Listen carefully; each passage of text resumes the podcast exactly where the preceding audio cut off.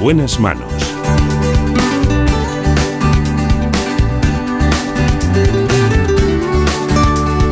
El programa de salud de Onda Cero. Dirige y presenta el doctor Bartolomé Beltrán.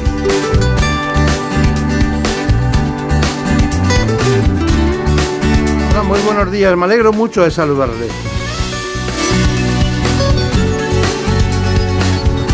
Nos acompaña en la dirección técnica Alberto Ruiz. En la producción general de este espacio la lleva como siempre Marta López Llorente.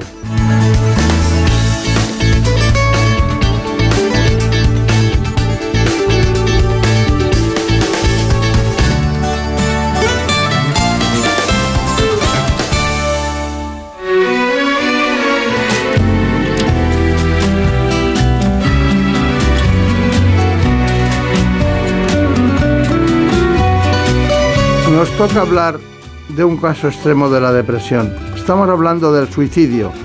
Lo vamos a hacer porque este espacio hay que tener en cuenta que la depresión está presente en más de la mitad de las personas que se quitan la vida.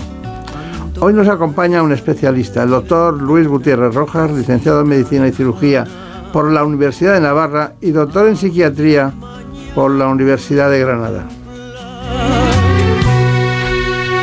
Las olas de la caleta, que es plata quieta, rompían contra la roca de aquel paseo que al bamboleo. Antes que cualquier otra cosa, les propongo a todos ustedes este informe. En buenas manos.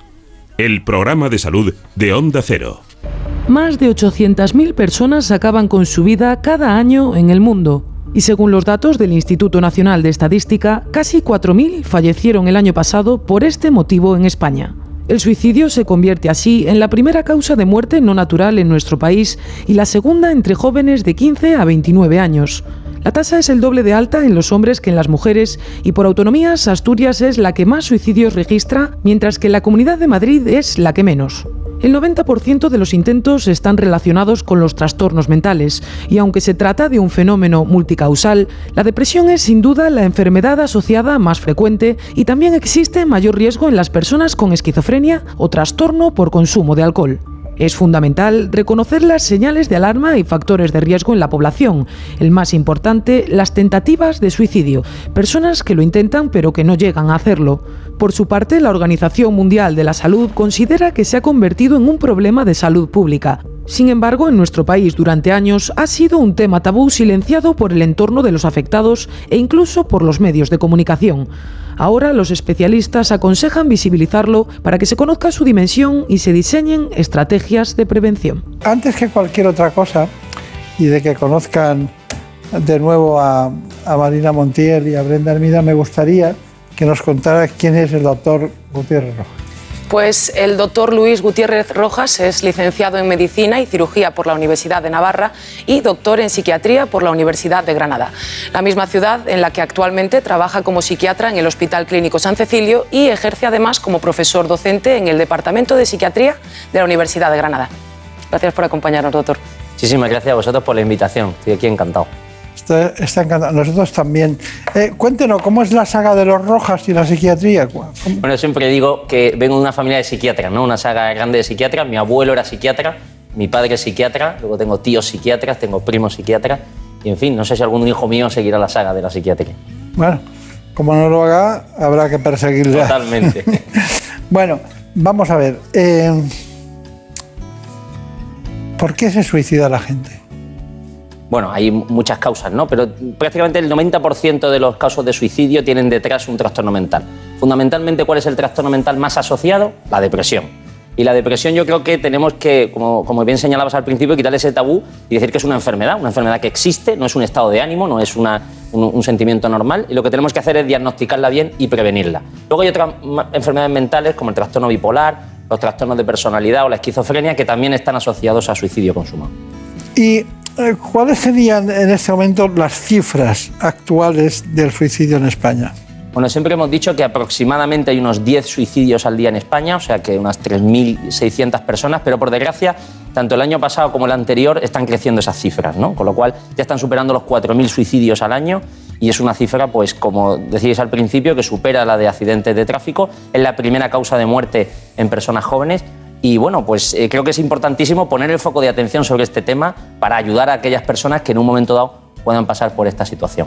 Siempre hemos tenido bueno, yo he visto la evolución en los medios de comunicación, hemos tenido eh, mucho respeto por hablar de eso para no generar un efecto dominó. Ahora, ¿por qué podemos hacerlo? Bueno, el efecto dominó venía de, una idea que es el efecto Werther, ¿no? una novela famosa de las eh, inquietudes del joven Werther de Goethe, que fue una novela que se publicó en el siglo XIX sobre una persona que se suicida y hizo un efecto llamada. ¿no? Entonces, se intenta no hablar mucho de este tema para que no haya ese efecto dominó, pero al final se ha convertido en un tema del que no se ha hablado y ha sido peor el remedio que la enfermedad. Creo que es importante poner el foco para que aquellas personas que pasan en un momento dado por la idea de querer quitarse la vida o tienen gestos suicidas, pues pidan ayuda y las familias enseguida puedan acudir a un profesional para identificar bien la enfermedad.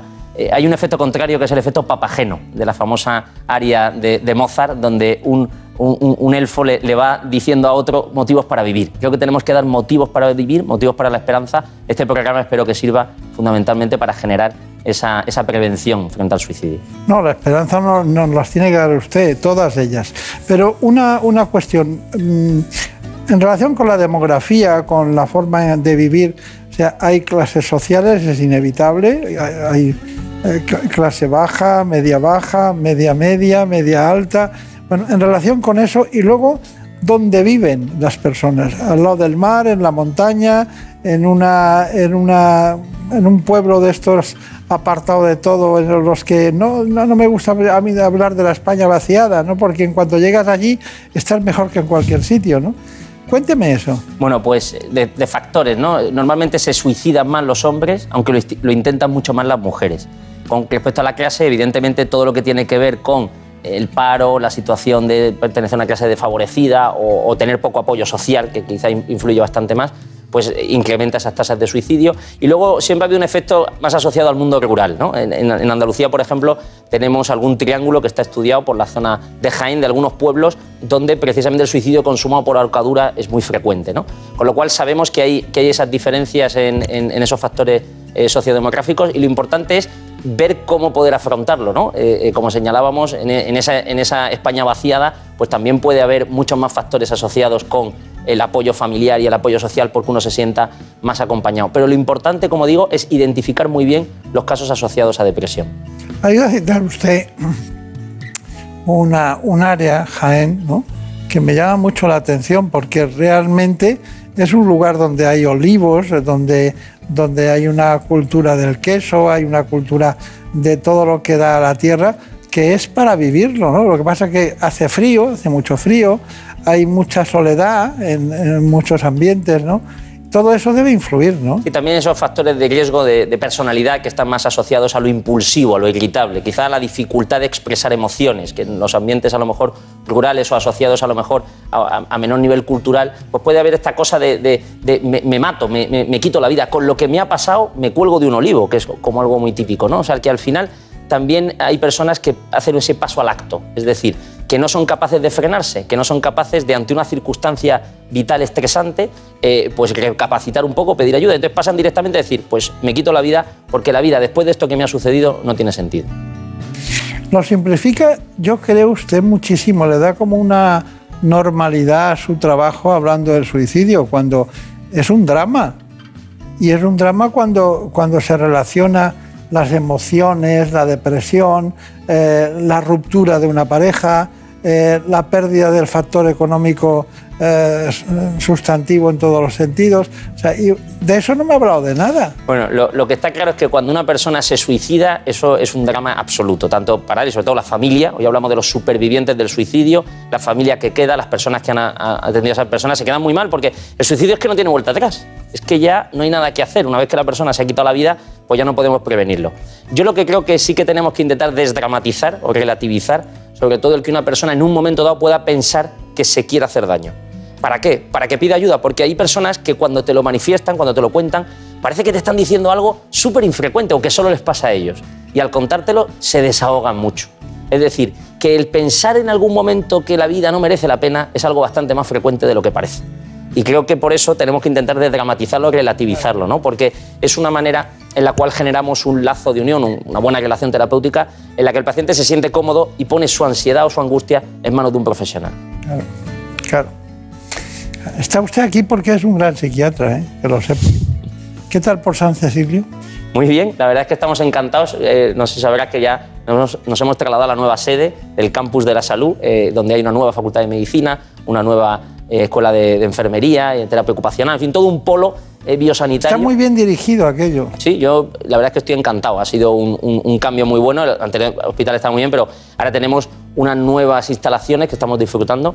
Y yo creo que ese vivero de tener una facultad de medicina y enfrente un hospital, eh, pues es el mejor sitio para poder aprender muy bien la medicina y ejercerla de forma práctica. Doctor Gutiérrez Rojas, eh, le he dicho que estaba usted aquí porque era, aparte de una saga de, de psiquiatras y ser muy bueno, es que tiene usted una cosa que le pone mucha ilusión en todo, ¿no? En lo que hace, ¿no? Mucha, es muy positivo, muy, ¿no? Bueno, por lo menos lo intento, no sé, no sé si lo conseguiré, pero creo que no hay drama humano que no deba de intentar relativizarse, porque si no, creo que nos ha pasado, por ejemplo, con el COVID, ¿no? La pandemia ha sido desastrosa y datos que señalan cómo ha habido una epidemia de salud mental y cómo se han incrementado seguramente los casos de suicidio por ese tema, y evidentemente nadie podría decir que la pandemia ha sido algo bueno. Ha sido desastrosa en, to- en- en- en mil cosas, ¿no? Pero tendremos que intentar afrontarla de una forma que no nos genere más ansiedad y más angustia. Si yo a mis hijos les digo, pues no sé, que poco menos que el mundo se está acabando, que tengan que tener muchísimo cuidado con todo, pues al final generaré personas más ansiógenas, más depresivas, con más problemas eh, de salud mental en el futuro. Yo también tengo mascarilla, ¿eh? Vale. Es que le veo que la ha dejado ahí. Bueno, dígame una cosa, factores de riesgo de suicidio.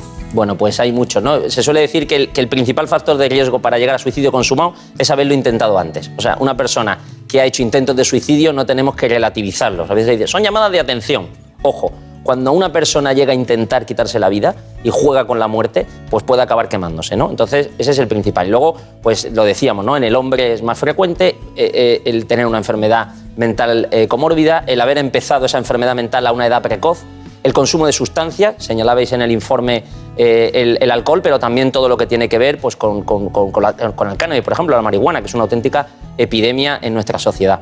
Y luego esos rasgos de personalidad que decía, ¿no? esas personas más impulsivas, más, eh, eh, con, con más paso al acto. ¿no? Y luego también lo que tiene que ver con la soledad.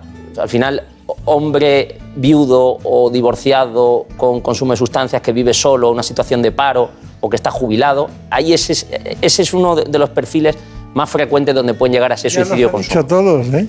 fundamentalmente. Y luego en gente joven, pues quizá esas personas con problemas de personalidad, en algunos casos de adolescentes nos encontramos con suicidios precisamente por una adolescencia muy malentendida, ¿no? Ese momento de cambio en el que no me gusto, no, no- y, y puede ser que se una a un fracaso afectivo o a una familia desestructurada, es el caldo de cultivo.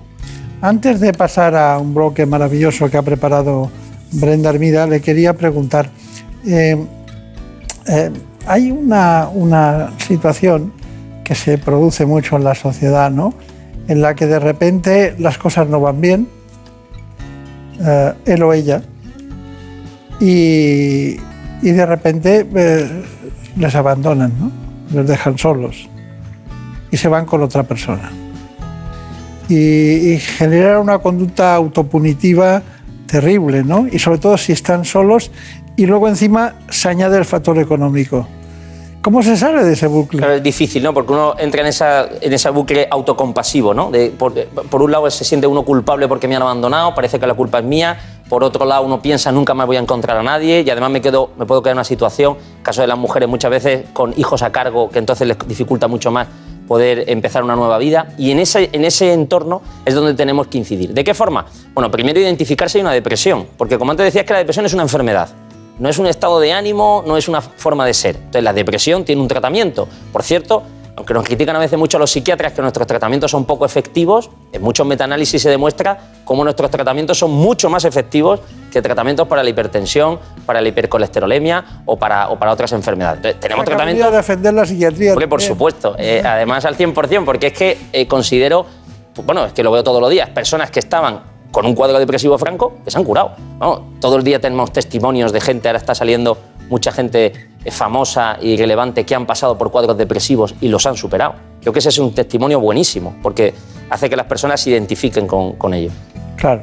Bueno, vamos con los testimonios, Brenda Armida. Pues sí, hoy hemos querido traerles el testimonio de Román Reyes. Desafortunadamente, su madre se quitó la vida tras largos años de lucha y sufrimiento por su estado de salud mental, algo que él considera que podría haberse evitado si se hubiesen empleado más recursos. Ahora nos lo cuenta como parte de su particular lucha por ayudar a personas en la misma situación que su madre. Bueno, mi madre tuvo depresión unos 20 años, tuvo sus picos, subidas y bajadas eh, varios ingresos y, bueno, pues de última se suicidó el, el 4 de noviembre del, del, 19. Los dos últimos ingresos que tuvo mi madre eh, se, les, se le mandó a casa un poco más allá del mes. En el segundo incluso la misma psiquiatra me reconocía que le estaban echando la bronca. Me lo dijo tal cual en petit comité, hablando por teléfono. Y yo le decía, pero ¿tú crees que mi madre está para el alta? Porque yo no la veo bien.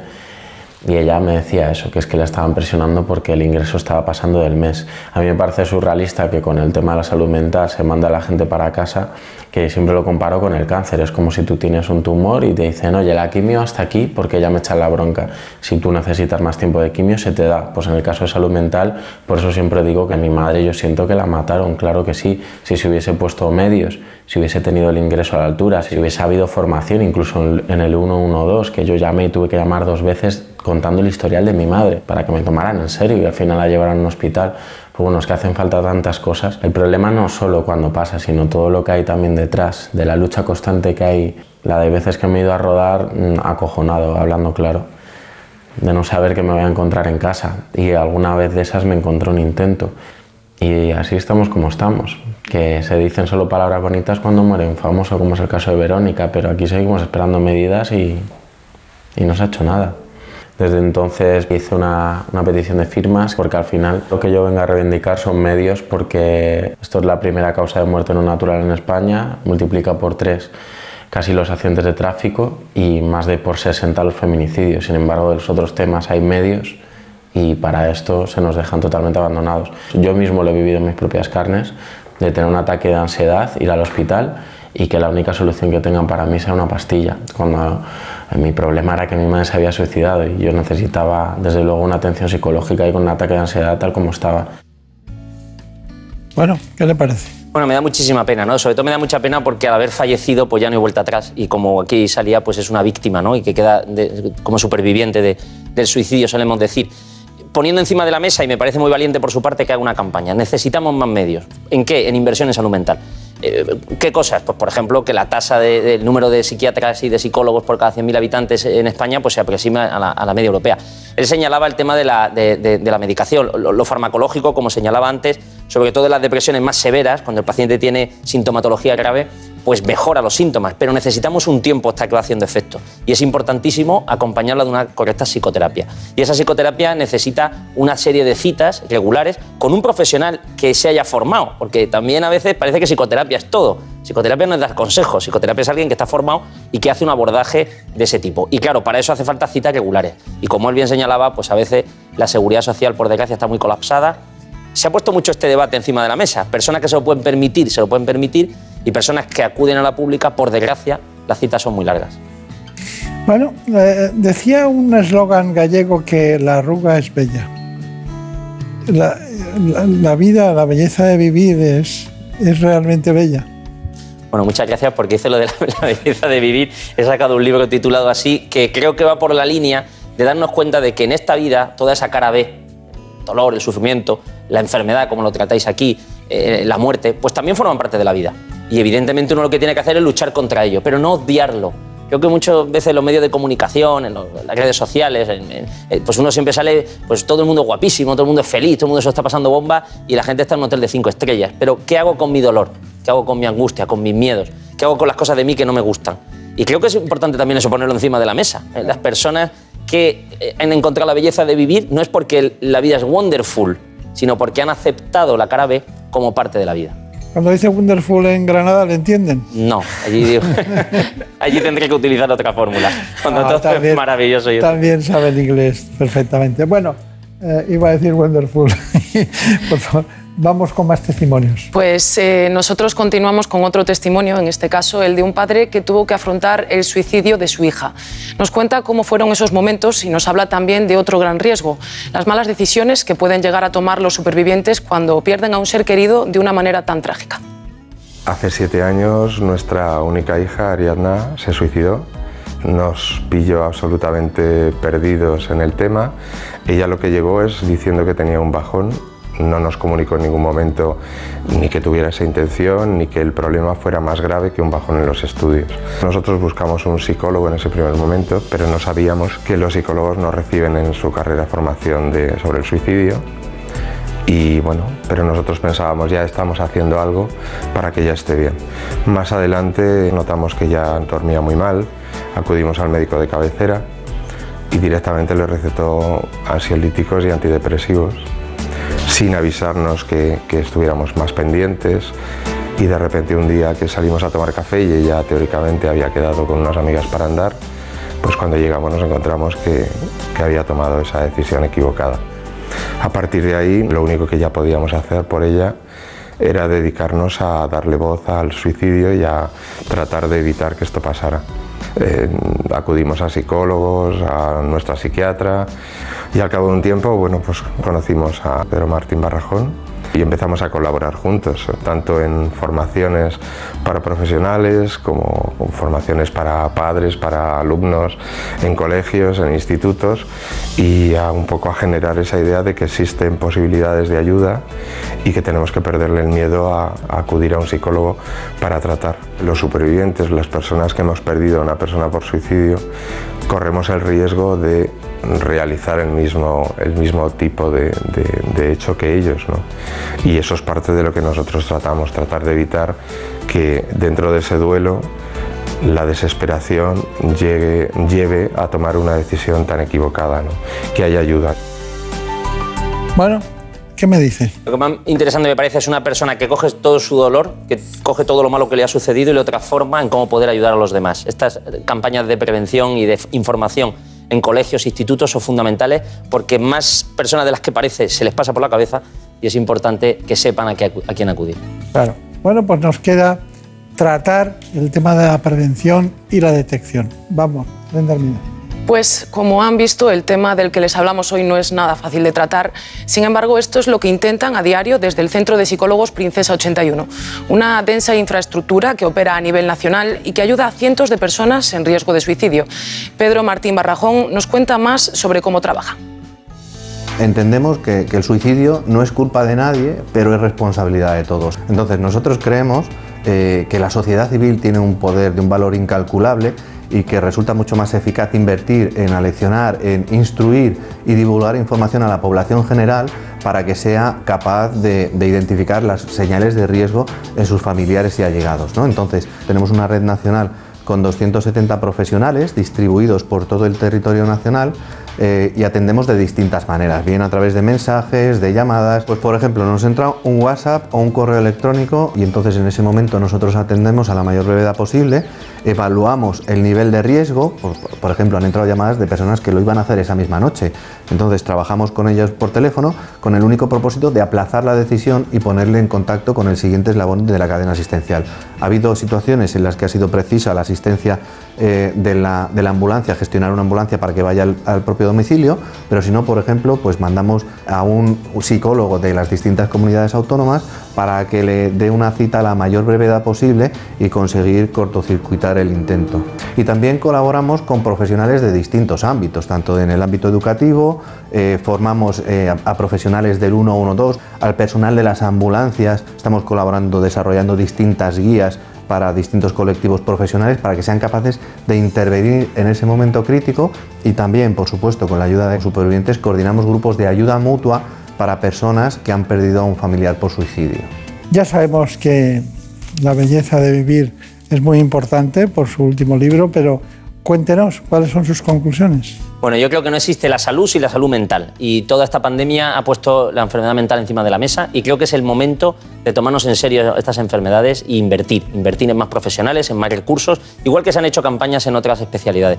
Y es el momento de darnos cuenta de que estas enfermedades son muy graves, dejan muchas víctimas y tienen solución. Tenemos tratamientos eficaces y lo que tenemos que hacer es, como el ejemplo que habéis puesto que es muy bueno, como a través de las nuevas tecnologías pueden servir para prevenir el suicidio. Hay una, una cuestión y es que mm, ustedes los psiquiatras en general se conocen todos y están bastante unidos, no hay, no hay criterios heterodoxos, ¿no? Puede haber distintos planteamientos de tratamiento, pero van bastante en conjunto de lo que va bien, ¿no?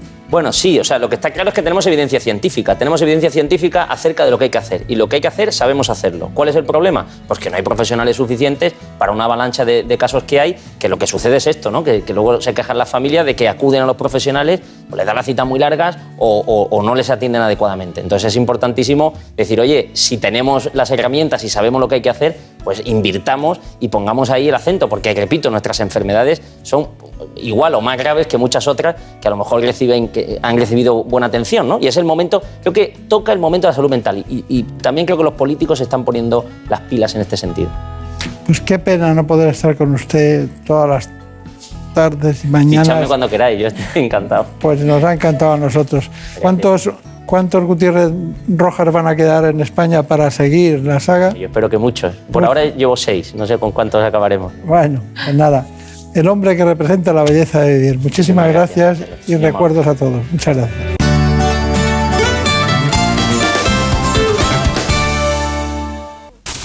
Es lógico. Murprotec, empresa líder en la eliminación definitiva de las humedades, patrocina la salud en nuestros hogares.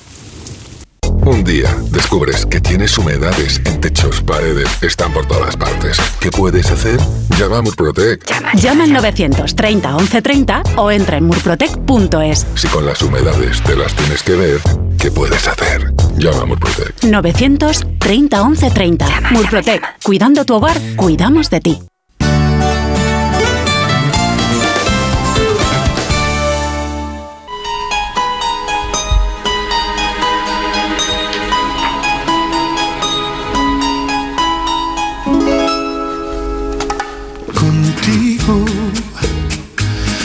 Cualquier rosa se marchita. Ahora nos vamos a adentrar en un ámbito muy específico. Me refiero al de las fobias. Lo hacemos con la doctora Rosa Baños, que es catedrática de psicopatología en la Universidad de Valencia. El cariño de este amante cosechas tu veneno en una flor. Eres el opuesto de lo que predicas. Búscate una excusa. Antes ya saben que les situamos en este espacio con un informe para que ustedes se centren sobre lo que vamos a hablar a lo largo de las explicaciones de la doctora Rosa Baños.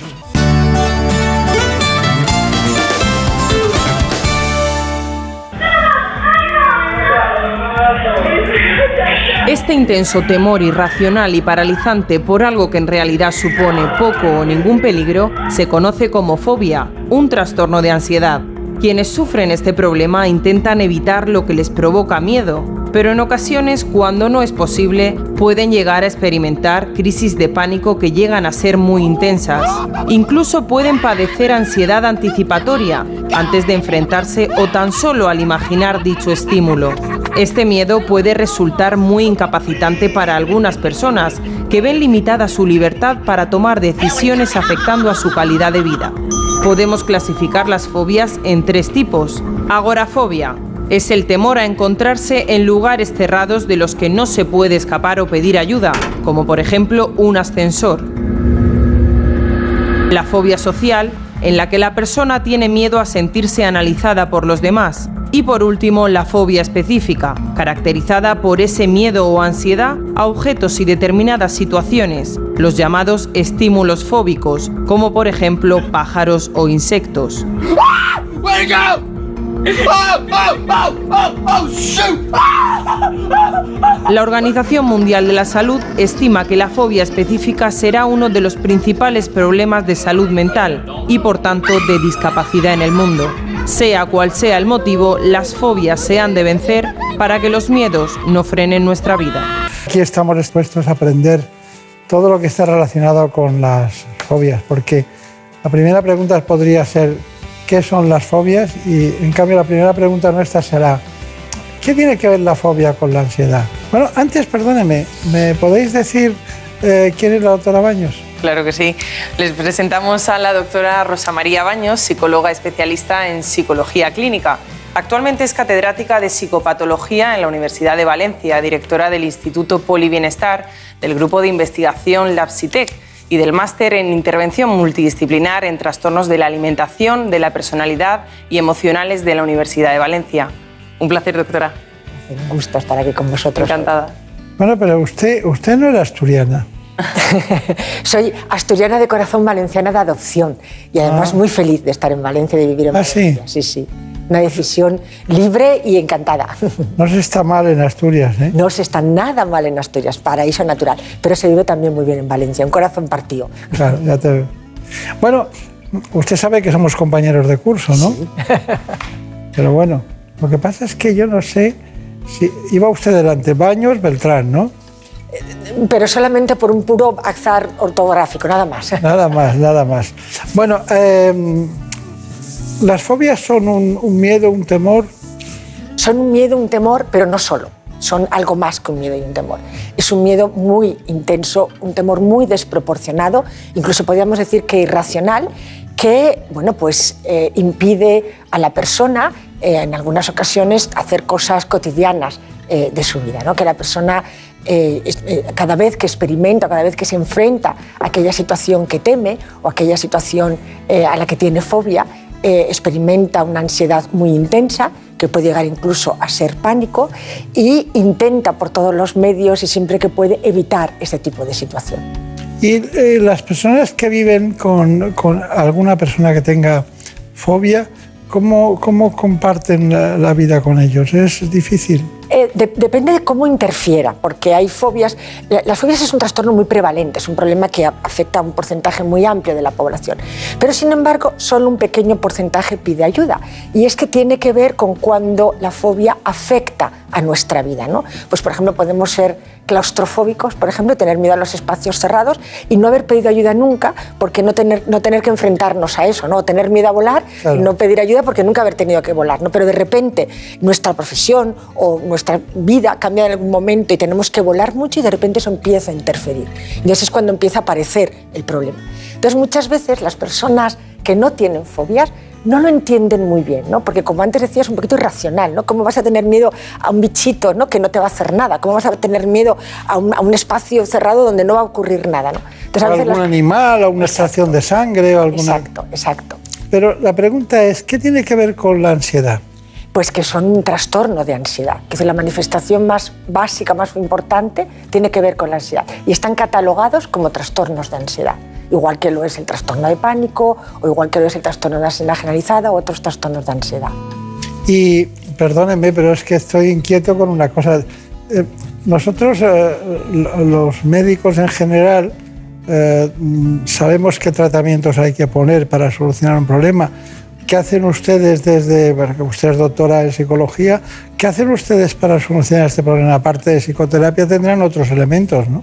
Y fundamentalmente intentamos siempre aplicar tratamientos basados en la evidencia, que tengan toda una eh, evidencia científica eh, detrás. Y en estos momentos los tratamientos en las intervenciones que tienen más acumulación de evidencia con respecto a su éxito es lo que se llama la técnica de la exposición. Es decir, es ayudar a la persona que tiene fobia a poco a poco ir exponiéndose de manera graduada a aquello que teme para, por un lado, conseguir habituar su ansiedad y, para otro lado, empezar a desconfirmar, ¿no? a darse cuenta de que eso a lo que tanto tiene miedo no va a ocurrir. ¿no? Pero para eso se necesita ir exponiendo de manera graduada a la persona aquello que teme. A mí me da la impresión de que, de que, bueno, más allá de que eso provoque angustia o la ansiedad da lugar a ese problema, que las personas que acompañan a gente con fobia lo deben pasar muy mal porque acaban adaptando su vida al, al otro, ¿no? Sí, a veces ocurre, a veces ocurre. Quiere decir que realmente cuando interfiere tanto y cuando eh, la persona siente tanto miedo, la persona que está al lado termina también de alguna manera metiéndose dentro ¿no? de, de esa situación y termina acomodándose a las situaciones a las que tiene miedo, incluso a veces hasta justificándola. ¿no? Lo que decía, no podemos encontrarnos las dos situaciones, o que no lo entienda o que realmente piense que bueno, no hay, no hay nada que hacer y entonces tengo que vivir con esto, que es otra cosa que hay veces que las personas creen, que tienen que vivir con ello y no tienen que vivir con ello. Las fobias se pueden superar afortunadamente. ¿Y es posible que sea genético? Eh, tiene un componente genético importante y sobre todo tiene un componente filogenético. Quiero decir, venimos preparados para tener miedo a determinados situaciones, a determinados objetos, a determinados elementos. ¿no? Quiere decir, la herencia de nuestros ancestros nos ha hecho sabios y nos ha hecho saber que un animal nos puede atacar o que eh, un alimento en mal estado nos puede hacer sentir mal o que una rata nos puede transmitir enfermedades. Entonces, eso es una sabiduría, por decirlo de algún modo, que la tenemos eh, preparada filogenéticamente y entonces, por lo tanto, de una manera rápida aprendemos, o sea, nuestro cerebro está preparado para aprender de una manera muy rápida que eso es peligroso. Y entonces podemos potencialmente desarrollar una fobia. Pero eh, según tengo yo entendido, también hay un componente neurológico. Totalmente. ¿Cómo diferenciamos el componente neurológico del componente genético? Eh, quiero decir, es que eh, a nivel neurológico, que hay un elemento fundamental que es la amígdala, bueno, o sea, todo el sistema límbico, pero sobre todo es la amígdala, ¿no? que es como, digamos, el cerebro más eh, primitivo que nosotros podemos tener, que es el encargado de la respuesta de miedo. Y es que la respuesta de miedo es una respuesta totalmente necesaria, es como la respuesta de dolor. Es un instinto de supervivencia. Totalmente. Si no sintiéramos miedo, hubiésemos desaparecido como especie. Igual que si no hubiésemos sentido dolor. Necesitamos sentir miedo. Entonces necesitamos que la amígdala responda a estas situaciones preparándonos eh, eh, fisiológicamente, endocrinológicamente, eh, psicológicamente a ese estímulo fóbico. Lo que ocurre es que hay veces que por acondicionamiento, por aprendizaje, aprendemos o asociamos esa respuesta de miedo a estímulos que no deberían darla o que no deberían darla con esa intensidad. Y entonces hoy cuando hablamos de fobia, que es la diferencia entre miedo y fobia. Miedo es completamente normal, necesario para los seres humanos y la fobia es algo que nos incapacita y nos limita nuestra vida. Es que a veces es curioso, ¿no? Pero hay personas que no pueden subir a un ascensor. Sí, además es verdad. O que tienen miedo a volar. Sí, sí. Y que además se lo pasan cotidianas. muy mal. Sí, sí, sí, sí. es que muy eso- curioso. Pero he, he visto las clasificaciones de diferentes tipos de fobias y he visto que había la agorafobia, la fobia social y las fobias específicas. Las fobias específicas son a, a fenómenos concretos. ¿no? Exactamente. Son a fenómenos concretos. Lo que pasa que es cierto que las personas que experimentan fobias normalmente no suelen experimentar fobias solo a un elemento. Se dice que el 75% de los fóbicos tienen al menos miedo a tres situaciones distintas. Es decir, que al menos es decir, no, no- no es lo más frecuente que tengamos miedo, fobia a, dis- a varias cosas. Claro. ¿Y la fobia social eh, cuáles son? Las fobias sociales son aquellas, eh, aquellas fobias, aquellos miedos que tenemos cuando de repente nos damos cuenta que somos objeto de evaluación, como por ejemplo puede ocurrir en este momento, ¿no? o cuando nos relacionamos con alguien, o cuando nos presentan a alguien, o cuando tenemos que hablar con alguien. Es decir, en la interacción, en la relación con el otro, cuando nos damos cuenta, cuando somos conscientes de que somos objeto de evaluación. Entonces, ese es el miedo a ser evaluados. Y eso también puede ser Pero, pero en la vida estamos constantemente evaluados, y más en la primera relación. Constantemente evaluado. Lo que pasa es que podemos sentir sencillamente miedo, que no pasa nada y está muy bien. Es decir, tener cierta ansiedad cuando uno va a conocer a los padres de su novio o cuando va a eh, ser evaluado en un examen oral es bueno. Además, te ayuda a estar más eh, preparado, más dispuesto y más ágil en las respuestas. El problema es cuando de repente ese miedo es muy intenso y excesivamente desproporcionado. Y pienso que si no logro una evaluación positiva voy a ser un fracasado.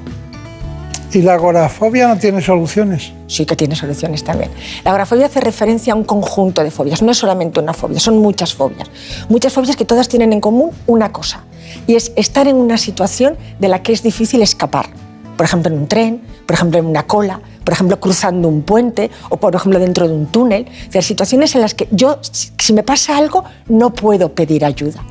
Y por eso decimos que normalmente alude a un conjunto de situaciones. Y también tiene, pues, obviamente también tiene solución y puede ser superada. Claro. Pero usted está en su consulta. ¿Cuál es la fobia más presente en la consulta? De cada 100 casos de fobia, ¿cuáles son, ¿cuál es el más frecuente? Por las que más suelen pedir ayuda es por la agorafobia o por la fobia específica, o por la fobia social, perdón. Porque como antes decía, las fobias específicas, a no ser que sean muy intensas, las personas terminan amoldando su vida a esa fobia. Diciendo, bueno, pues si no, no puedo volar, pues voy en tren. O si no puedo coger el coche, pues voy caminando. O si tengo miedo a los perros, pues intento evitarlos. Y entonces intenta, piensa que a lo mejor no puede, no va a poder conseguir o superarla nunca y entonces termina adaptando su vida. Entonces solamente pide ayuda cuando le interfiere de una manera muy importante. Antes de nuestro informe, eh, ¿Cómo se adquiere la libertad para tomar decisiones siendo fóbico? Es difícil porque yo siempre se lo digo a los pacientes, ¿no? Es decir, los, miedos te limitan en la libertad de decidir.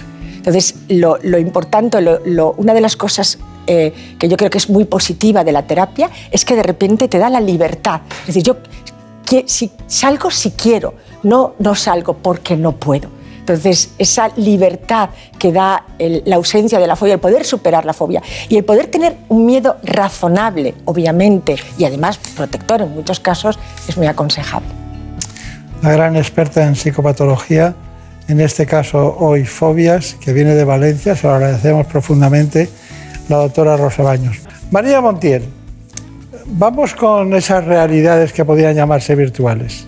Venga, vamos allá porque la realidad virtual ofrece grandes ventajas y beneficios ya que regula el tiempo de exposición a la fobia y a la intensidad de ella, al mismo tiempo que el paciente enfrenta la situación con técnicas para controlar la ansiedad y sentimientos negativos que provoca. La psicóloga Rocío García nos lo cuenta. La realidad virtual eh, ha demostrado que tiene eh, las mismas cualidades que la exposición en vivo, los resultados son los mismos. ¿no? Permite que la persona esté viviendo la misma experiencia como si la estuviera viviendo en la realidad. Entonces, en las fobias el mecanismo eh, es la exposición. La terapia consiste en exponer al paciente a esa situación, a esa experiencia que el paciente teme ¿no? y poco a poco ir graduando esa exposición a ese estímulo que es el estímulo temido. Entonces, poco a poco se va controlando toda la estimulación la intensidad, eh, se va graduando la respuesta y se va midiendo a través de biofeedback cuál es la respuesta emocional, la intensidad de esa respuesta del paciente. Es necesario tener dos sesiones eh, iniciales de evaluación en las que se pueda conocer al paciente, en los que se pueda conocer cuáles son esos mecanismos fóbicos, cuál es el mecanismo de evitación que lleva a cabo el paciente y en, las últimas seis sesiones es cuando realmente se va a ir realizando esta exposición gradual, ¿no? poco a poco se va a ir incrementando la intensidad del estímulo para que el paciente vaya sintiendo cada vez mayor sensación de control. Está indicado en cualquier tipo de fobia porque el mecanismo es el mismo, desde la maxafobia, el miedo a conducir, la acrofobia, el miedo a las alturas, la glosofobia, el miedo a hablar en público, el miedo a, los animales, a los insectos. Eh, la utilidad es amplia y los resultados han demostrado ser excelentes. Es importante combinarlo con técnicas de relajación y de mindfulness. Al final lo que se pretende es conseguir la sensación de control por parte del paciente, que el paciente pueda percibir que tiene cada vez una mayor capacidad de controlar su respuesta de ansiedad. Entonces, a través de las técnicas de relajación, respiración, la persona va a ir aumentando su sensación de control y va a ir pudiendo exponerse gradualmente cada vez más a esa intensidad que a la vez vamos a ir subiendo a través de, este aparato, de este hortilugio. ¿no? Tenía pánico a volar y la verdad que me impedía tener una vida completa. Entonces la realidad virtual junto a un buen experto me está permitiendo volver a tener una vida completa. Por eso los resultados muchas veces eh, son incluso mejores que la exposición en vivo, ¿no? porque cada sesión es mucho más efectiva. El paciente lo recibe sin tantas resistencias y se atreve mucho más los pacientes que se atrevan en este caso solucionan el problema. Tal cual. bueno, hay una cosa, por ejemplo, mm, la sintomatología clínica. A mí que me daba la impresión de que la gente tenía palpitaciones, sudoración, gente que le sudan las manos, que eran mm, que, podían ser fóbicos. Puede ser que si normalmente son todo ese tipo de sintomatología está indicando una ansiedad intensa. ¿no? Entonces, supuestamente esta ansiedad está provocada en ese momento por algo que está ocurriendo en la situación. ¿no? Lo que pasa es que nosotros diferenciamos también esa ansiedad, una ansiedad generalizada, que puede ser un nivel de ansiedad muy elevado a lo largo del día y que puede dar también lugar a todo ese tipo de sintomatología. Cuando estamos hablando de esa sintomatología en las fobias, normalmente es una sintomatología que se presenta de manera muy intensa o bien cuando anticipo que voy a enfrentarme a la situación que temo o bien cuando estoy enfrentándome en la situación que temo, que normalmente ya todo ese tipo de sintomatología normalmente se dispara y es muy, muy, muy intensa y muy desagradable. Claro, claro. Bueno, y dígame, este, este proceso, el proceso de ser fóbico, ¿qué empieza en, en la adolescencia, en la mediana edad, más de mayor o va descendiendo con el tiempo? va descendiendo. Realmente hay toda una evolución ¿no? a lo largo de todo nuestro eh, desarrollo evolutivo. ¿no?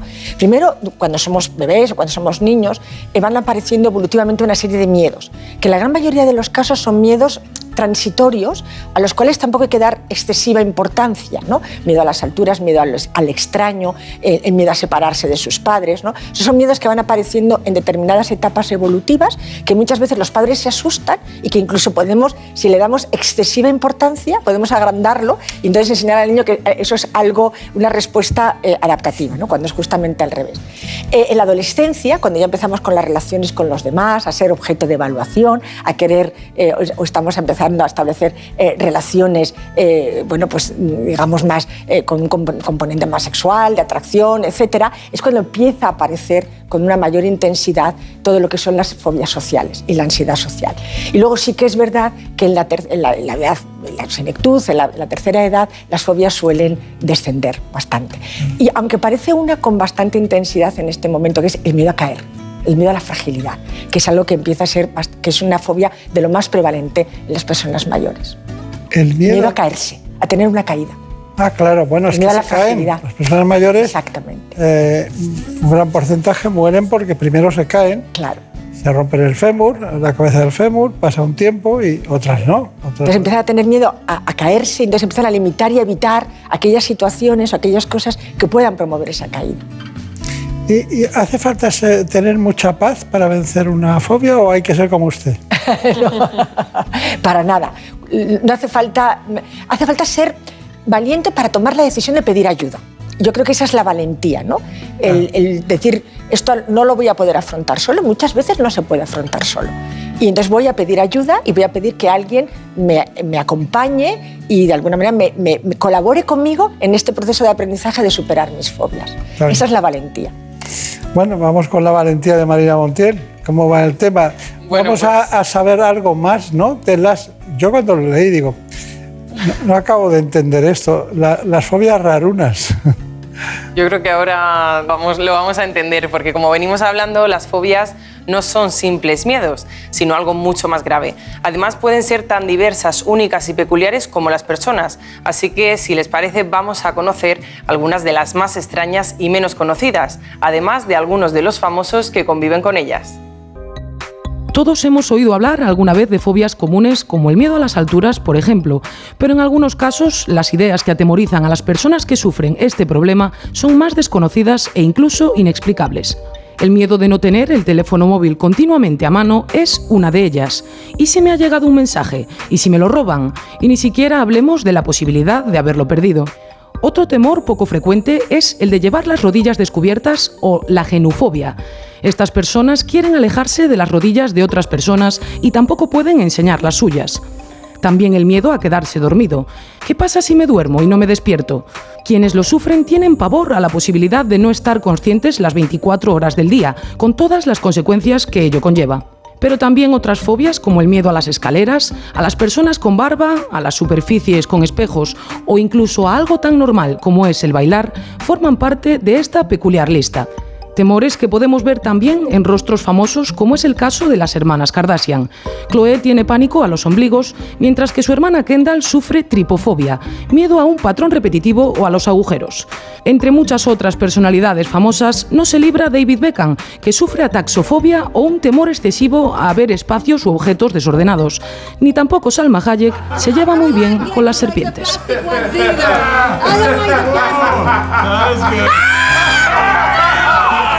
Bueno, ha sido un extraordinario trabajo de Brenda Hermida y bueno, está muy bien, está muy bien traído, ¿no? ¿Algo que añadir a esto? No, eso, ¿no? Lo que comentaba, es decir, que eh, hay fobias que son muy comunes, ¿no? Porque como antes comentaba, estamos preparados, ¿no? Para poder responder con miedo a esos estímulos. ¿no? Hay otras que son menos comunes y que muchas veces tienen que ver también con experiencias de aprendizaje eh, traumático en algunos momentos de nuestra vida o incluso también eh, con experiencias de aprendizaje vicario, porque las fobias también se aprenden observando a otros que tienen fobias. ¿no? Y podemos terminar aprendiendo algo fóbico porque hemos tenido una madre que ha tenido fobia al agua y de repente pues o al mar, y entonces hemos aprendido a tener esa fobia al agua o al mar.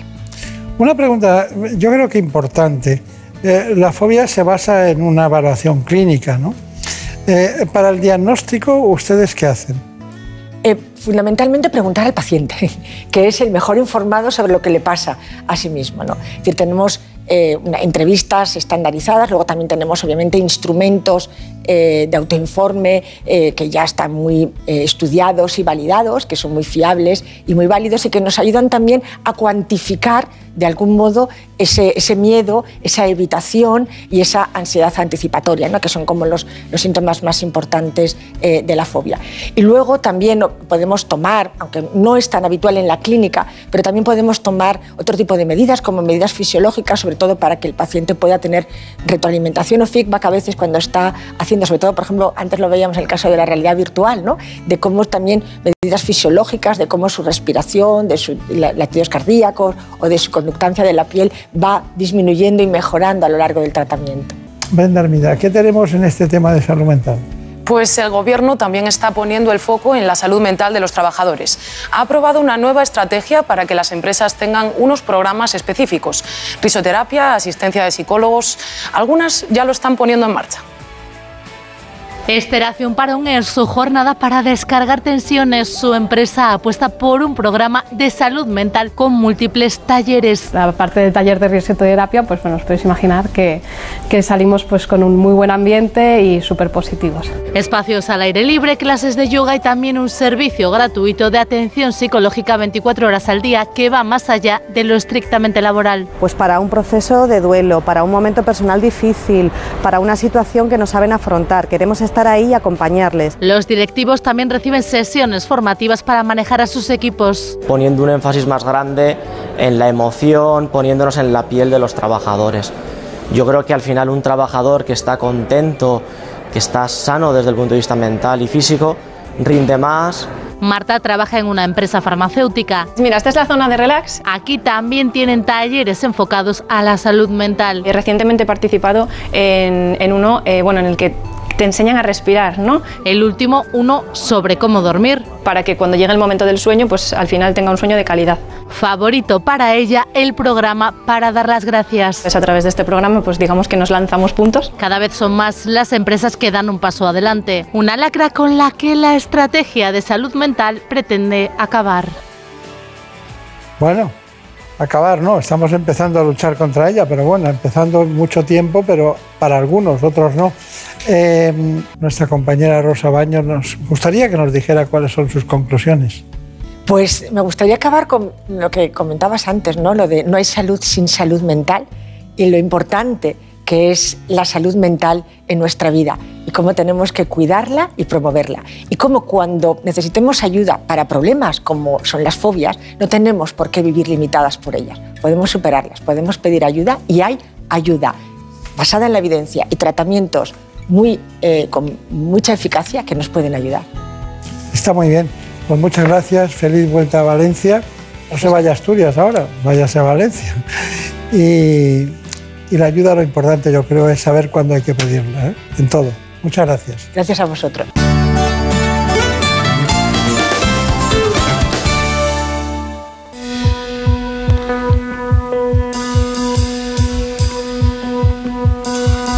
Every time my hand reaches for yours, I feel the hesitation. I'm sure that you're not sure. Every time your lips are kissing mine, Acaban de entrar en el estudio los compañeros de los servicios informativos que han trabajado en la última hora para que ustedes conozcan la actualidad en España y en el mundo.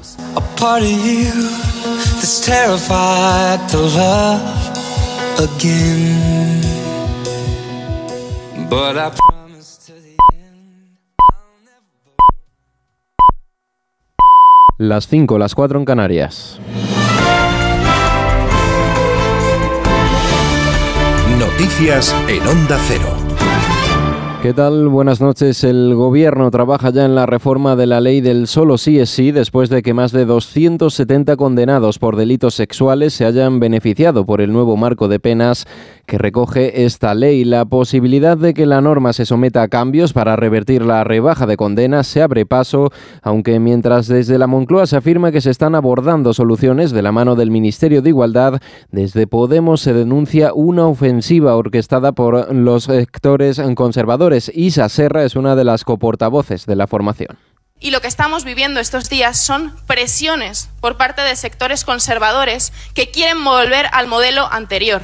Presiones por parte de mm, sectores conservadores que quieren echar para atrás el consentimiento.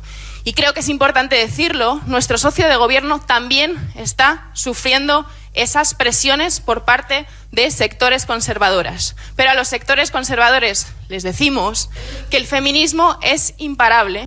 Por su parte, el Partido Popular ofrece los votos de su formación en las Cortes Generales para cambiar cuanto antes la ley del solo sí es sí, sin necesidad de contar con el apoyo de su socio de coalición, Unidas Podemos. En este contexto, el portavoz del comité de campaña, Borja Semper, pide al Gobierno un poco de humildad para que se rectifique antes de que se concedan más rebajas de condena un ejercicio de la política en virtud del cual cuando un gobierno legisla y aprueba una ley que tiene efectos y consecuencias devastadores, como la mal llamada ley del sí es sí, rectifica. En su caso, a ser posible, pide perdón y demuestra algo de humildad. En Cataluña, Esquerra Republicana afianza su apuesta por la vía de un referéndum pactado en un Congreso Nacional del partido. El Congreso que se ha celebrado en Lleida llegaba marcado por la negociación de los presupuestos catalanes. Este acto también ha servido al partido para marcar su nueva hoja de ruta que reivindica los resultados de la mesa de negociación con el Estado y que reafirma la apuesta por un referéndum. Redacción de Onda Cero en Cataluña, Monsevals. Las bases de Esquerra Republicana han avalado con casi un 97% de los votos su hoja de ruta para los próximos cuatro años. Esta incluye la propuesta de un acuerdo de claridad sobre un referéndum pactado con una participación mínima del 50% y un umbral del 55% a favor del sí para declarar la independencia. Una hoja de ruta defendida por el presidente del partido, Oriol Junqueras, quien ha asegurado que es la fórmula para lograr, dice, la independencia. Ofrecemos una manera de llegar, un referéndum que interpele al conjunto de nuestra sociedad, que sea parecido a los referéndums que se han hecho en tantas democracias occidentales y que han permitido que tantos países decidieran su futuro votando democráticamente. Junqueras ha apelado a otras formaciones a sumarse a la hoja de ruta de los republicanos. Dice que es una oportunidad para reconstruir mayorías democráticas comprometidas con los valores republicanos. Y antes de la información deportiva les contamos una última hora. En Perú ha muerto un manifestante en la ciudad de Lima. Esto, este suceso eleva la cifra a 65 muertes desde el inicio de las protestas en el pasado mes de diciembre. Esta noche el país vive una nueva jornada de manifestaciones en las que se han producido enfrentamientos entre las autoridades y los manifestantes. Esto ocurre después de que el Congreso peruano votase en contra de adelantar las elecciones presidenciales a 2023. Las autoridades han hecho uso de bombas lacrimógenas para lograr dispersar a los protestantes, mientras algunos de ellos se han defendido lanzando piedras y productos pirotécnicos. En deportes y en fútbol, la decimonovena jornada de Liga nos deja los resultados del sábado. El Cádiz ha ganado al Mallorca por 2 a 0. El Barça ha vencido a domicilio al Girona por la mínima. Escuchamos a Cundé, el defensa azulgrana, que hablaba al finalizar el encuentro. Uh, creo que en ese campo hay que ganar uh, como sea. Cierto, podemos uh, jugar mejor y hacer mejor partido, pero en ese partido fuera con rival complicado que juega bien, eh, ganar es importantísimo. El Sevilla también se ha llevado el triunfo por 3 a 0 ante el Elche y el Getafe no ha podido dar una alegría a los suyos tras caer derrotado 0-1 frente al Betis. Para este domingo hay otros partidos, Valladolid-Valencia, Osasuna Atlético de Madrid, Celta Atlético y cerrará la jornada del domingo el Real Madrid-Real Sociedad. Hasta aquí la información. Actualizamos en 55 minutos cuando sean las 6 de la madrugada, las 5 de la madrugada en Canarias. Tienen más información en nuestra página web. Síguenos por internet en ondacero.es.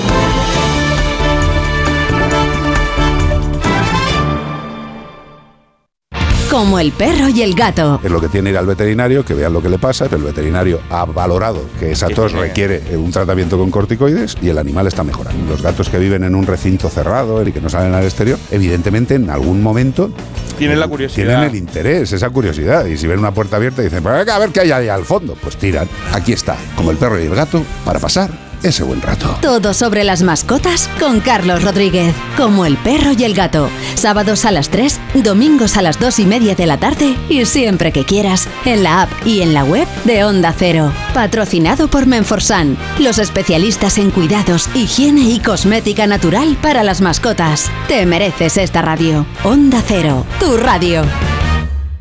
¿Sabes cómo distinguir la información veraz de las fakes? Informándote en un medio fiable. Por eso eliges Onda Cero, porque sabes que contrasta las noticias y te ofrece todos los datos con pluralidad para que sepas y entiendas la actualidad. Sintoniza una radio veraz y con garantías. Infórmate en Onda Cero. Te mereces esta radio. Onda Cero, tu radio.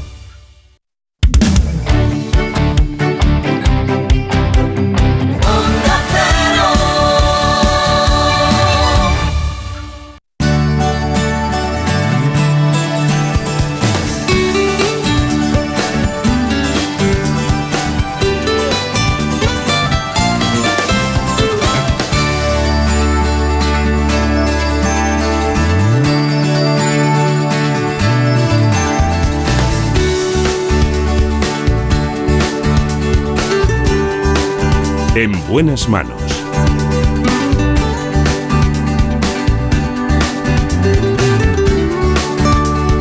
El programa de salud de Onda Cero. Dirige y presenta el doctor Bartolomé Beltrán.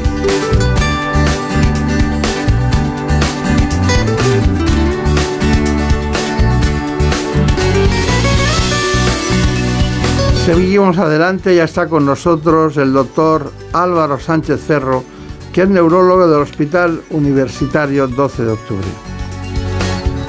Hablamos con él de un tema muy apasionante, la enfermedad de Parkinson.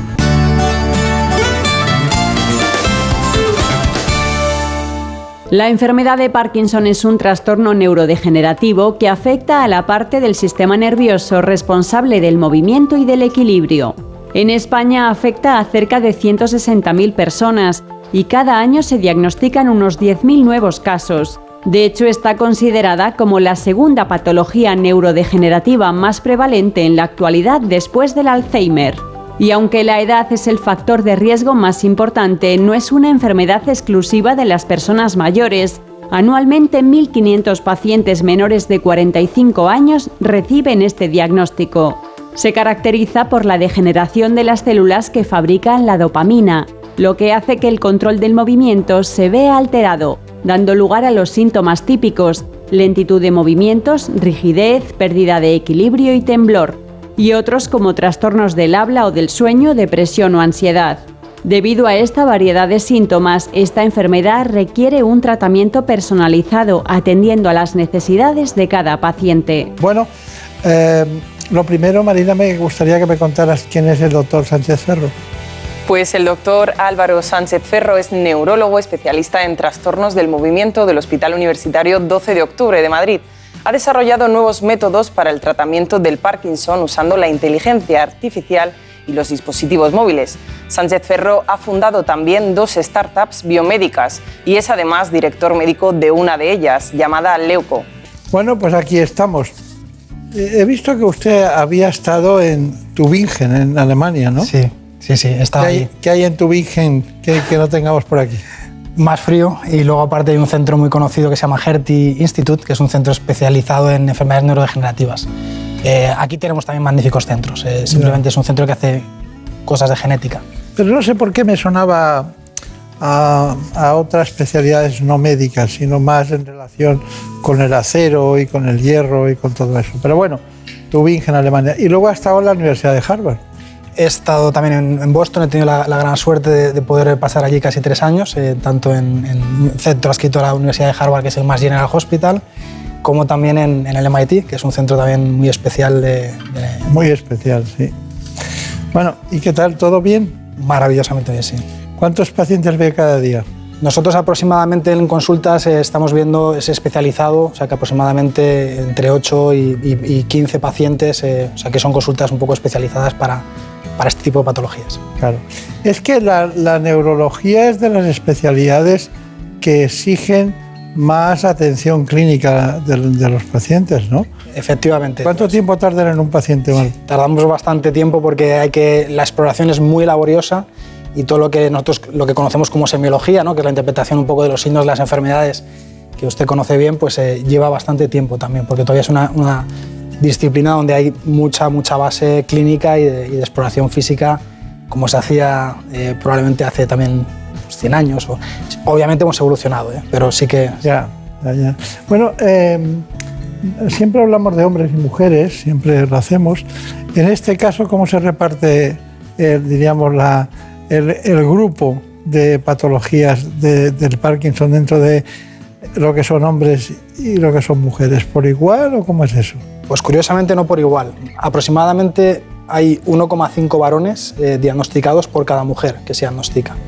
Esto se ha relacionado con algunos factores, pero sí que es, es llamativo. Es llamativo, ¿no? Sí. Pero es desde siempre esto. En principio, desde que hay registros, sí que hay una cierta preponderancia en varones. Se ha relacionado con el, los estrógenos poder tener un papel protector en la propia enfermedad, también con algunos factores ambientales que podían favorecer en varones el, el, desarrollo de este tipo de enfermedades, sobre todo traumatismos canoencefálicos, que se han asociado a enfermedades neurodegenerativas en general. Claro. Y en principio sí que es algo que, que, se ha estudiado también.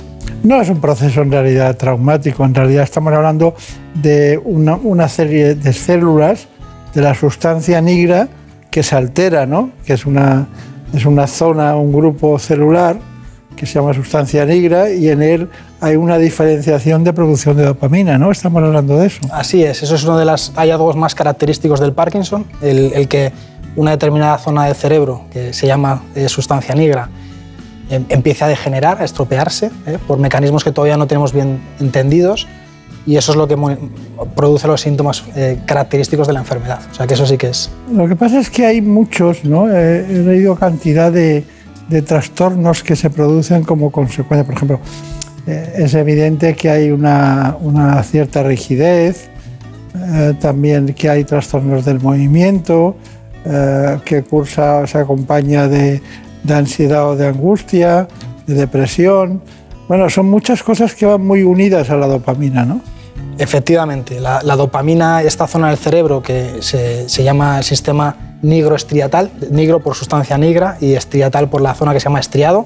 Estos son tecnicismos, pero bueno, son zonas del cerebro que están relacionadas con el control del movimiento y también están relacionadas con el control de las emociones, o sea que efectivamente sí que hay una relación entre la afectación que se produce en estos sistemas del cerebro y las manifestaciones clínicas que tiene la enfermedad.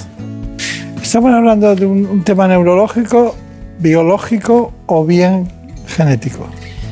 Es una magnífica pregunta. No sabemos cuál es la causa última que produce el Parkinson a fecha de hoy. Sí que sabemos que es probablemente una mezcla de factores. Se mezclan factores de predisposición individual, de genética, eh, y ahí sí que hay una serie también de genes ya conocidos que pueden favorecer el que aparezca la enfermedad de Parkinson. Y también hay factores, obviamente, ambientales. Sobre todo la, edad es un factor de riesgo, como hemos dicho antes, los traumatismos craneoencefálicos y exposición a algún, por ejemplo, pesticidas. Eh, eh, agua de pozo, había alguna serie de factores que se han asociado al desarrollo de Parkinson. Pero la causa última no la conocemos, probablemente sea una mezcla de todos estos factores. Bueno, James Parkinson eh, se describió su, esta patología en 1817. 1817, James Parkinson. Pero en realidad el, el autor de esa denominación fue Charcot, ¿no? Sí. Charcot es un eminente neurólogo francés eh, al que debemos mucho de la evolución de la neurología actual y él puso un poco esa terminología en honor a, James Parkinson, que era un médico generalista, que es eh, quien hace un poco la observación de las manifestaciones típicas en, un libro que es muy famoso también, que, se llama Ensayo de la parálisis agitante, que es como se conocía entonces, y, Charcot un poco en honor también a esa descripción que hace tan sistemática de la enfermedad y el reconocimiento de los síntomas, pues efectivamente le, pone el nombre de, James Parkinson. Eh, y, él era Jean-Marie Charcot, ¿no? Sí. Jean-Marie Salpetriere, en, en París. Salpetriere es un centro famoso no solo en el ámbito de la neurología, sino en todas las investigaciones de ese momento de la historia. Efectivamente. Pero me gustaría que Marina Montiel nos contara algo, los testimonios, algo especial de esta patología. Pues sí, dos pacientes del doctor Sánchez Ferro, Laura y Alberto, nos han querido ofrecer su valioso testimonio, desde los síntomas que les alertaron de que algo no iba bien al proceso hasta llegar al diagnóstico y cómo afrontan esta enfermedad. Mis síntomas comenzaron con, una especie como de pinchazo en la planta del pie y que no controlaba el pie. Después comenzaron unos pinchazos como en mi cadera y después comenzaron a tener como rigideces en el brazo izquierdo, dolores también, y se me subieron al hombro. Hace cinco años empecé con una serie de síntomas motrices y no motrices, entre ellos eh, insomnio, dificultad eh, miccional, eh, estreñimiento, irritación de los ojos, y no podía escribir, no podía abotonarme. No quería ver la realidad de que lo que yo tenía era algo neurológico, pero finalmente decidí hacerme las pruebas, eh, buscar los mejores especialistas y ellos me ayudaron muchísimo pues, pues a comprender lo que me estaba ocurriendo, que yo no lo quería comprender y al final me di cuenta pues sí, de que tenía una enfermedad neurológica degenerativa. Recurrí a un especialista, un neurólogo, y fue cuando en, ese momento me diagnosticaron la enfermedad. Eso supuso para mí un, antes y un después, porque se modificó primero mi situación laboral y sobre todo en, la vestimenta y en determinadas actividades de la vida diaria. Es muy difícil volver a retomar una vida normal, ya no solamente física, sino psicológicamente, porque claro, tú pasas de ser una persona normal con muchas expectativas, yo soy una persona muy activa además, entonces eh, de repente estás trabajando y ves que, ya no tienes las facultades iguales, que la gente ya no te ve igual, que no te tratan igual, que tú misma no te sientes igual, que ves que no llegas a las cosas, porque además produce muchísimo cansancio y muchísimo dolor, que esa es otra cuestión, porque el Parkinson no es solamente los temblores que vemos en las personas mayores, no. El Parkinson, por ejemplo, en mi caso, que es de rigidez, produce muchísimos dolores, pero en gente joven, pues ¿qué vas a hacer? Pues seguir luchando y ya está. Yo lo que no quisiera es que la gente se, se venga abajo. Desde luego, lo que no puedes quedarte es atrás y dejar de hacer una vida normal. Cada día tiene que ser un día nuevo. Bueno, es un diálogo, claro, es un diálogo efectivamente contigo mismo, pero hay una, una cosa, ¿por qué el temblor que es constante, un temblor de reposo, no el de movimiento, cuando vas a mover algo, coger algo, temblar, es cerebeloso, pero cuando vas a coger una cosa y es de reposo, estás todo el tiempo, dale que te pegue. Bueno, entonces, ¿por qué una cuarta parte de los pacientes no tiene temblor?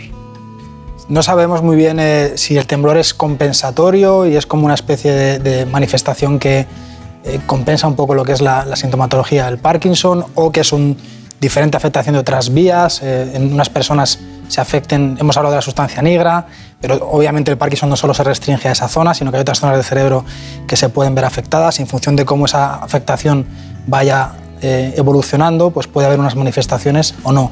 Pero realmente no sabemos muy bien por qué unas personas sí que tiemblan y otras no. Es, una, es una, uno de los enigmas todavía que está por eh, resolver. Bueno, hoy estamos de enigmas. Bueno. Eh, vamos a ver, ¿qué, ¿qué pregunta nos han puesto de este tema? Pues una cuestión por la que nos han preguntado es por la alimentación más adecuada para este tipo de, personas con, Parkinson.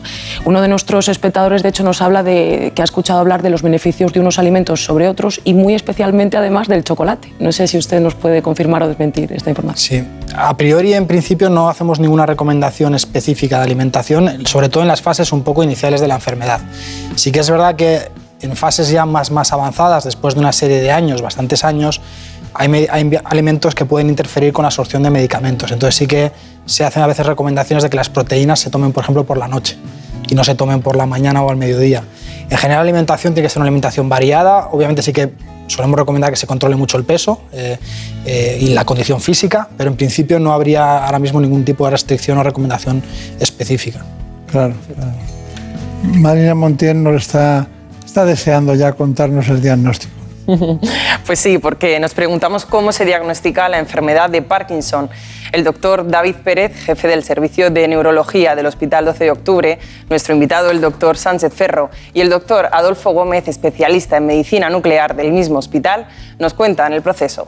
En el diagnóstico de la enfermedad de Parkinson hay que eh, primero hacer una historia clínica detallada, segundo hacer una exploración neurológica para ver si tiene lentitud, temblor, mediante movimientos repetitivos como por ejemplo es en las manos, ver la marcha, ver si tiene braceo, si mueve los brazos al caminar y eh, si tenemos la sospecha de una enfermedad de Parkinson solicitar unas pruebas complementarias, una prueba de imagen, una resonancia un- o un TAC craneal y unos análisis de sangre. Por ejemplo, el tiroides es importante porque el hipotiroidismo puede simular algunos síntomas de la enfermedad de Parkinson. Y a veces, en un tanto por ciento pequeño de los pacientes, nos generan dudas si puede ser otra cosa y solicitamos pruebas de medicina nuclear, como el DAT scan.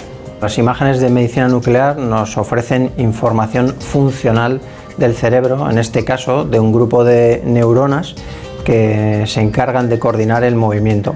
Para ello inyectamos al paciente un radiofármaco, que es como lo llamamos, que tiene una pequeña cantidad de radioactividad que podemos detectar con los equipos de imagen de SPET o PET-TC y que nos permiten ver si las neuronas que actúan en esa coordinación del movimiento funcionan correctamente o no.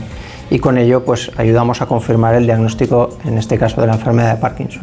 Las novedades en el diagnóstico de enfermedad de Parkinson resaltamos sobre todo el telediagnóstico, que es muy importante porque nos está permitiendo personas que no pueden venir a consultas por la situación que hay ahora mismo con el COVID, que podamos, eh, digamos, ver cómo están a nivel de respuesta a tratamiento, cómo está afectándoles la enfermedad eh, de manera remota en sus domicilios, utilizando cámaras web y utilizando algunos sistemas también avanzados de, software con inteligencia artificial que utilizamos y que estamos desarrollando también para poder un poco pues, ofrecerles el cuidado que tenemos que, que darles sin que tengan que venir al hospital. Bueno, ¿y qué me dice? Voy a, voy a dejar a ver lo que, nos- lo que ha preparado María Montiel y ahora me cuenta usted qué le parece. Vamos con el tratamiento. Pues sí, porque creo que todos lo estábamos esperando. El tratamiento. Hemos visto que esta enfermedad cursa con síntomas muy diferentes, pero hay algunos comunes como la rigidez. Hemos preguntado a los especialistas cómo se trata el Parkinson y qué novedades hay en la actualidad. Lo vemos.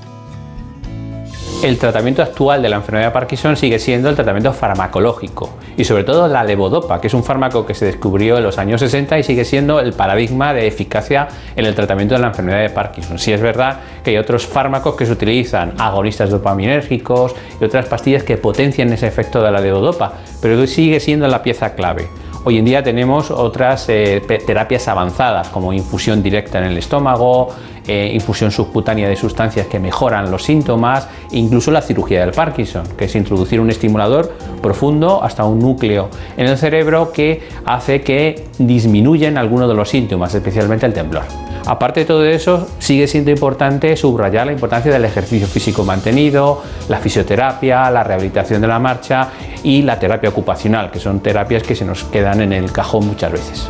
A nivel de tratamiento se, se está innovando mucho en el área de ensayos clínicos, en fármacos que potencialmente pueden tener un efecto eh, contra la enfermedad. O sea, no solo eh, que tengan tratamiento de los síntomas, sino que permitan que la enfermedad vaya más despacio y ojalá incluso en algún momento podamos curarla. ¿no?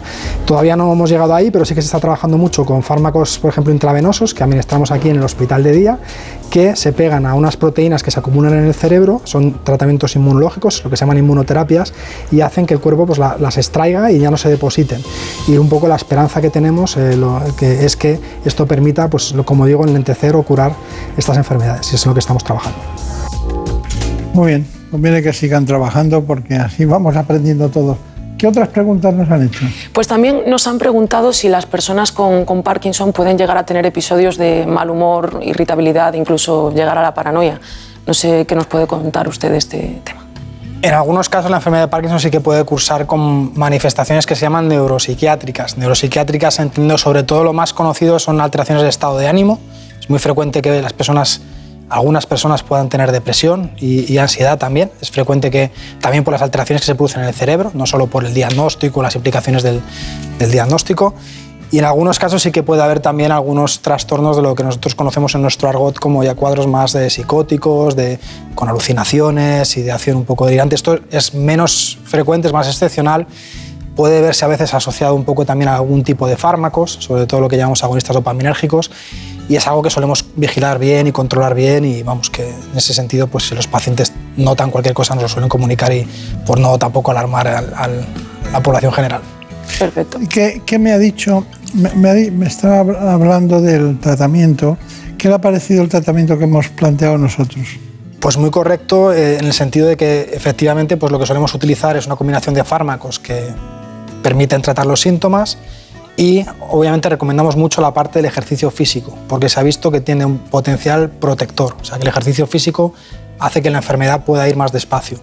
Y aparte de eso, lo que hemos comentado también muy importante es que se están desarrollando fármacos que pueden tener un potencial curativo. Eh, o sea, no solo que tratemos los síntomas, sino que hagamos que la enfermedad eh, pueda ir más despacio eh, y que podamos un poco realmente impactar en, el curso evolutivo del Parkinson. Y esto es algo en lo que estamos trabajando muy activamente y, que desde luego pues es nuestra misión como especialistas en este área conseguir que algún día esta patología se cure. ¿Y, y qué me dicen de los ultrasonidos de alta intensidad? Es un tratamiento que ahora mismo también está, digamos, aprobado para el tratamiento del temblor, que no responde a fármacos eh, aquí en Europa, y también para algunas manifestaciones, sobre todo en personas que tienen enfermedad de predominio en un lado del cuerpo. Sí que tiene también su, digamos, eh, utilidad. Eh, todavía es un tratamiento más novedoso, donde se está un poco perfilando ¿no? la indicación en qué pacientes se pueden beneficiar más y todavía se están haciendo estudios, pero sí que es también una, algo muy importante que ha llegado al armamentario que tenemos terapéutico. Pero hay un asunto en relación con el tema de hoy que me interesa y es exactamente esas eh, funciones de la sustancia negra. Por ejemplo, ustedes hablan de recompensa, de aprendizaje. ¿Eso qué quiere decir? ¿La motricidad fina? ¿Todo eso se altera o qué? Sí, se altera. Sobre todo lo, el Parkinson más característico es la afectación en la movilidad todos conocemos un poco un estereotipo que tenemos un poco en la imagen es el temblor. Lo más característico no es tanto el temblor como la lentitud de movimiento, eh, que se ha visto en un vídeo que, de los que han mostrado. Pero la percepción temporal, hablan de... También a veces se afectan funciones más refinadas del cerebro, como efectivamente es la, capacidad visoespacial, eh, que es, por ejemplo, si uno va a aparcar, a veces puede tener problemas para saber cómo colocar el coche. Esto normalmente ocurre en fases muy, muy tardías y no en todas las personas también, pero sí puede ocurrir. Y no quería dejar pasar la relación entre depresión y Parkinson, que ya sé que se ha citado, pero marque bien los, los términos de eso. Sí, aproximadamente un 30% de las personas con Parkinson pueden experimentar eh, depresión. O sea que es una, una relación bastante habitual o bien por los mecanismos de la afectación del cerebro, de los sistemas que controlan nuestro estado de ánimo. Nosotros en el cerebro tenemos sistemas que controlan el estado de ánimo, que hemos hablado un poco también del efecto de la dopamina eh, en estos sistemas también. Eh, también un poco el diagnóstico, saber que uno tiene una enfermedad crónica, que le puede incapacitar, pues obviamente también tiene un impacto. O sea que normalmente sí que hay una serie de factores que favorezcan que, que uno pueda tener depresión. Está bien. Bueno, y a la hora del tratamiento debe ser complicado, ¿no? a la hora del tratamiento... Parkinson y depresión es algo que sí que prestamos mucha atención. Algunas de las medicaciones que utilizamos para mejorar el movimiento tienen también efectos positivos en el estado de ánimo, sobre todo los agonistas, y sí que a veces tenemos que combinar fármacos. O sea que a veces no es suficiente con los... Con claro. Y hay que combinar fármacos. Perfecto. Bueno, Brenda, vamos con la noticia esa tan especial del implante cerebral. Pues sí, terminamos la actualidad de hoy con otro gran avance, ya que la tecnología ha conseguido generar el primer tweet enviado con la mente. Ha sido posible gracias a un implante que conecta el cerebro de un enfermo de ELA con un ordenador, una tecnología pionera que podría ayudar también a tratar el Parkinson o la epilepsia. Se llama Philip O'Keefe, tiene 62 años y sufre ELA. Este australiano es la primera persona en publicar un tuit con su pensamiento mediante un implante cerebral. Es este. Un tuit escueto, un progreso monumental. Lo ha hecho a través de la cuenta del CEO de Synchron, la empresa australiana que ha desarrollado Stentrode. Así se llama este dispositivo inalámbrico que transmite señales desde la zona cerebral que controla el movimiento del cuerpo. Pacientes con ELA o Parkinson podrán controlar su brazo o pierna solo con pensamientos. Según el ensayo de estimulación cerebral publicado, podrían reemplazar medicamentos para tratar ciertos tipos de epilepsia. Que le enseñan al sistema eh, cuál es la actividad neuronal en la zona motora que va a ser la generadora de un determinado movimiento. Una tecnología de inteligencia artificial que podría cambiar la vida a millones de personas. Bueno, pues está muy bien, sobre todo que cambie la vida a millones de personas. Doctor Sánchez Ferro, es muy importante para nosotros que nos diga sus conclusiones. Pues eh, lo primero, muy agradecido estar aquí. Yo creo que para concluir me gustaría decir que es una enfermedad que afecta tanto a personas jóvenes como mayores, a que no solo es una, enfermedad de ancianos, que es una enfermedad que no solo se caracteriza por temblor, sino que también hay lentitud de movimiento y otras manifestaciones, que yo creo que ha quedado claro hoy. La importancia del ejercicio físico, que cada vez lo tenemos más claro que es protector y que hace que la enfermedad vaya más despacio y que estamos trabajando con mucha intensidad para encontrar terapias que permitan curar. O sea que obviamente nosotros pues estamos esforzándonos por eso. Hay dos cosas que nos han dicho. Una, si se puede llevar una vida normal y dos, si se cura. Mm, no se cura y por eso también lo que comentaba de un poco los esfuerzos que estamos haciendo, intentar desarrollar una, cura. Y vida normal, eh, sí que me gustaría, y es un muy buen punto, o sea que agradezco mucho también que, que, lo mencione, porque sí que mucha gente cuando se diagnostica se imagina a veces pues, que no va a poder hacer una vida normal y sí que durante un periodo de muchos, muchos años, y muchos años pueden ser 10, 20 años, eh, la enfermedad puede estar muy bien controlada y se puede hacer una vida aparentemente normal. Hay muchísimas personas que están trabajando, que no sabemos que tienen Parkinson y que, y que están haciendo una vida funcional y normal, con las medicaciones y haciendo deporte y bien tratados. Muy bien, pues nos vemos aquí dentro de 50 años, seguiremos hablando de Parkinson, a ver si ya se cura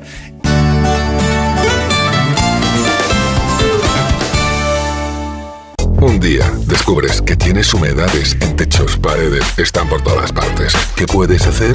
Llama a Murprotec. Llama, Llama al 930 1130 o entra en murprotec.es. Si con las humedades te las tienes que ver, ¿qué puedes hacer? Llama a Murprotec. 930 1130. Murprotec. Cuidando tu hogar, cuidamos de ti.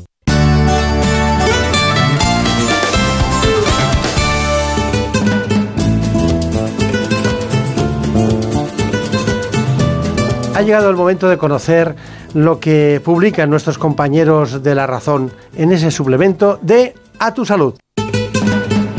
Saludos desde La Razón. Esta semana, en nuestro reportaje de portada, realizamos un viaje al centro del cerebro en busca de una solución para la fibromialgia, ya que los investigadores están volcados en la búsqueda de biomarcadores que permitan adelantar los diagnósticos, que llegan a retrasarse hasta 6 años, lo que mejoraría mucho la calidad de vida de los pacientes y reduciría el gasto sanitario.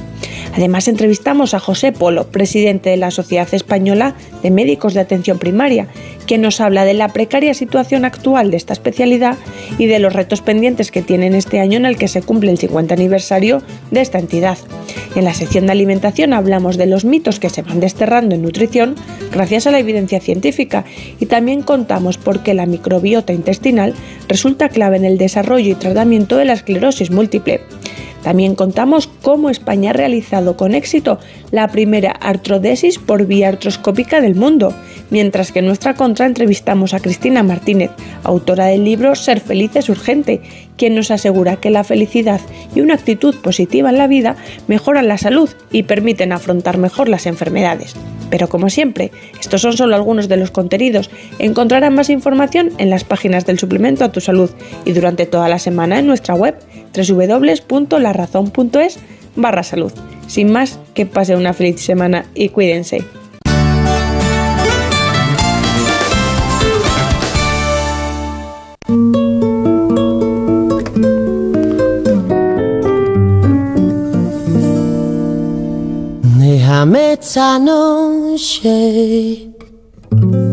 Soñar contigo.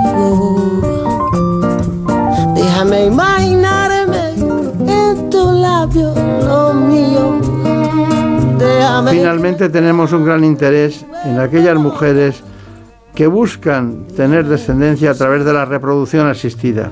Lo hacemos con el doctor Juan Antonio García Velasco, ginecólogo y director del IBI de Madrid. Déjame que mi mano roce la tuya. Déjame que te tome. Aunque antes ya lo saben ustedes, antes es mucho mejor que conozcamos en profundidad las coordenadas de la reproducción asistida.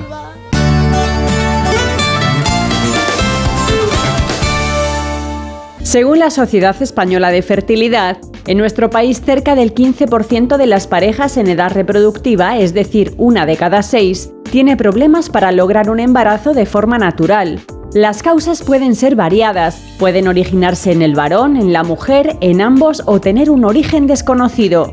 Los principales factores de infertilidad femenina son la edad avanzada, anomalías en el útero, las trompas o los ovarios, o enfermedades como la endometriosis.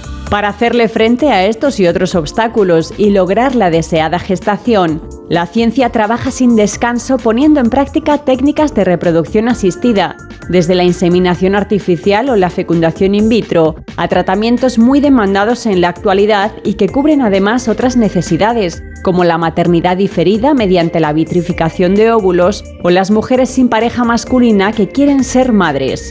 España se sitúa a la cabeza de Europa en número de tratamientos gracias a la excelencia de los profesionales, a la legislación y a la avanzada tecnología. De hecho, ya el 9% de los nacimientos que se producen en nuestro país es gracias a estas técnicas. Bueno, está con nosotros hoy un experto que trabaja en Madrid, pertenece a un grupo muy importante, pionero en este ámbito en España y posiblemente en el mundo, que es el IBI, que se encuentra como sede central en Valencia, aunque lo de central es siempre donde está el conocimiento o donde está cualquier especialista que sea capaz de solucionar un problema. Pero bueno, eh, me gustaría que alguien nos, nos dijera, Brenda, por favor, quién es el doctor García Velasco. Pues les presento al doctor Juan Antonio García Velasco, es ginecólogo, especialista en reproducción asistida y es director del IBI, el Instituto Valenciano de Infertilidad de Madrid. Un placer, doctor. Bueno, hay una, hay una cuestión, es que la primera de todas, a mí me parece que eh, cuando debe acudir precisamente una pareja al ginecólogo con temas de reproducción asistida. Bueno, eso depende básicamente de la edad que tenga la mujer. Es lo más importante, es lo que marca la facilidad o dificultad para tener hijos y es la edad de ella. En función de la edad que tenga, pues esperarán un tiempo prudencial, que siempre se habla de un año, pero si, si tenemos más de 35 años, a lo mejor hay que consultar antes, a lo mejor a los seis meses, ¿no? Y, y hablamos eso de entre seis meses y un año en función de la edad. Por debajo de 35 años, un añito, por encima de 35, seis meses más o menos. Ahí es cuando habría que hacer unas pruebas básicas y entender si hay algún problema o si no lo hay, podemos seguir esperando. Eso sería, ¿y- y ¿en qué consisten las pruebas, esa, esa peque- pequeña aproximación a ver dónde estamos? ¿no? Bueno, el enfoque es relativamente sencillo. En, en el varón es mucho más sencillo. En la, en la reproducción, con tener un seminograma, un estudio del semen, ver si tiene un, pues, un- una buena concentración, un buen número, una movilidad, una morfología adecuada. Y en la paciente, en la mujer, tendríamos que mirar pues, que tenga un útero normal, con una ecografía, ver que los ovarios estén bien y luego hacer un perfil hormonal. Eh, asegurarse que las hormonas están bien, incluidas cosas que a veces no pensamos, como puede ser la función del tiroides y la hormona prolactina, que también eh, está relacionada con la fertilidad. Por lo tanto, unos análisis, una ecografía, un seminograma y con esto tenemos un enfoque bastante claro de si tenemos un problema importante o no tenemos ningún problema. ¿Y cómo, cómo se reparte el tema de a quién, quién- qué porcentaje es debido a la mujer y qué porcentaje es debido al hombre? Pues si hablamos de porcentajes, podemos decir que el 40% sería un factor masculino, 40% sería un factor femenino y habría un 20% de factor mixto, ¿no? que serían causas de los dos. Lo que ocurre es que el factor masculino es relativamente sencillo de, de solucionar y el factor femenino es mucho más complejo. ¿no? Ya.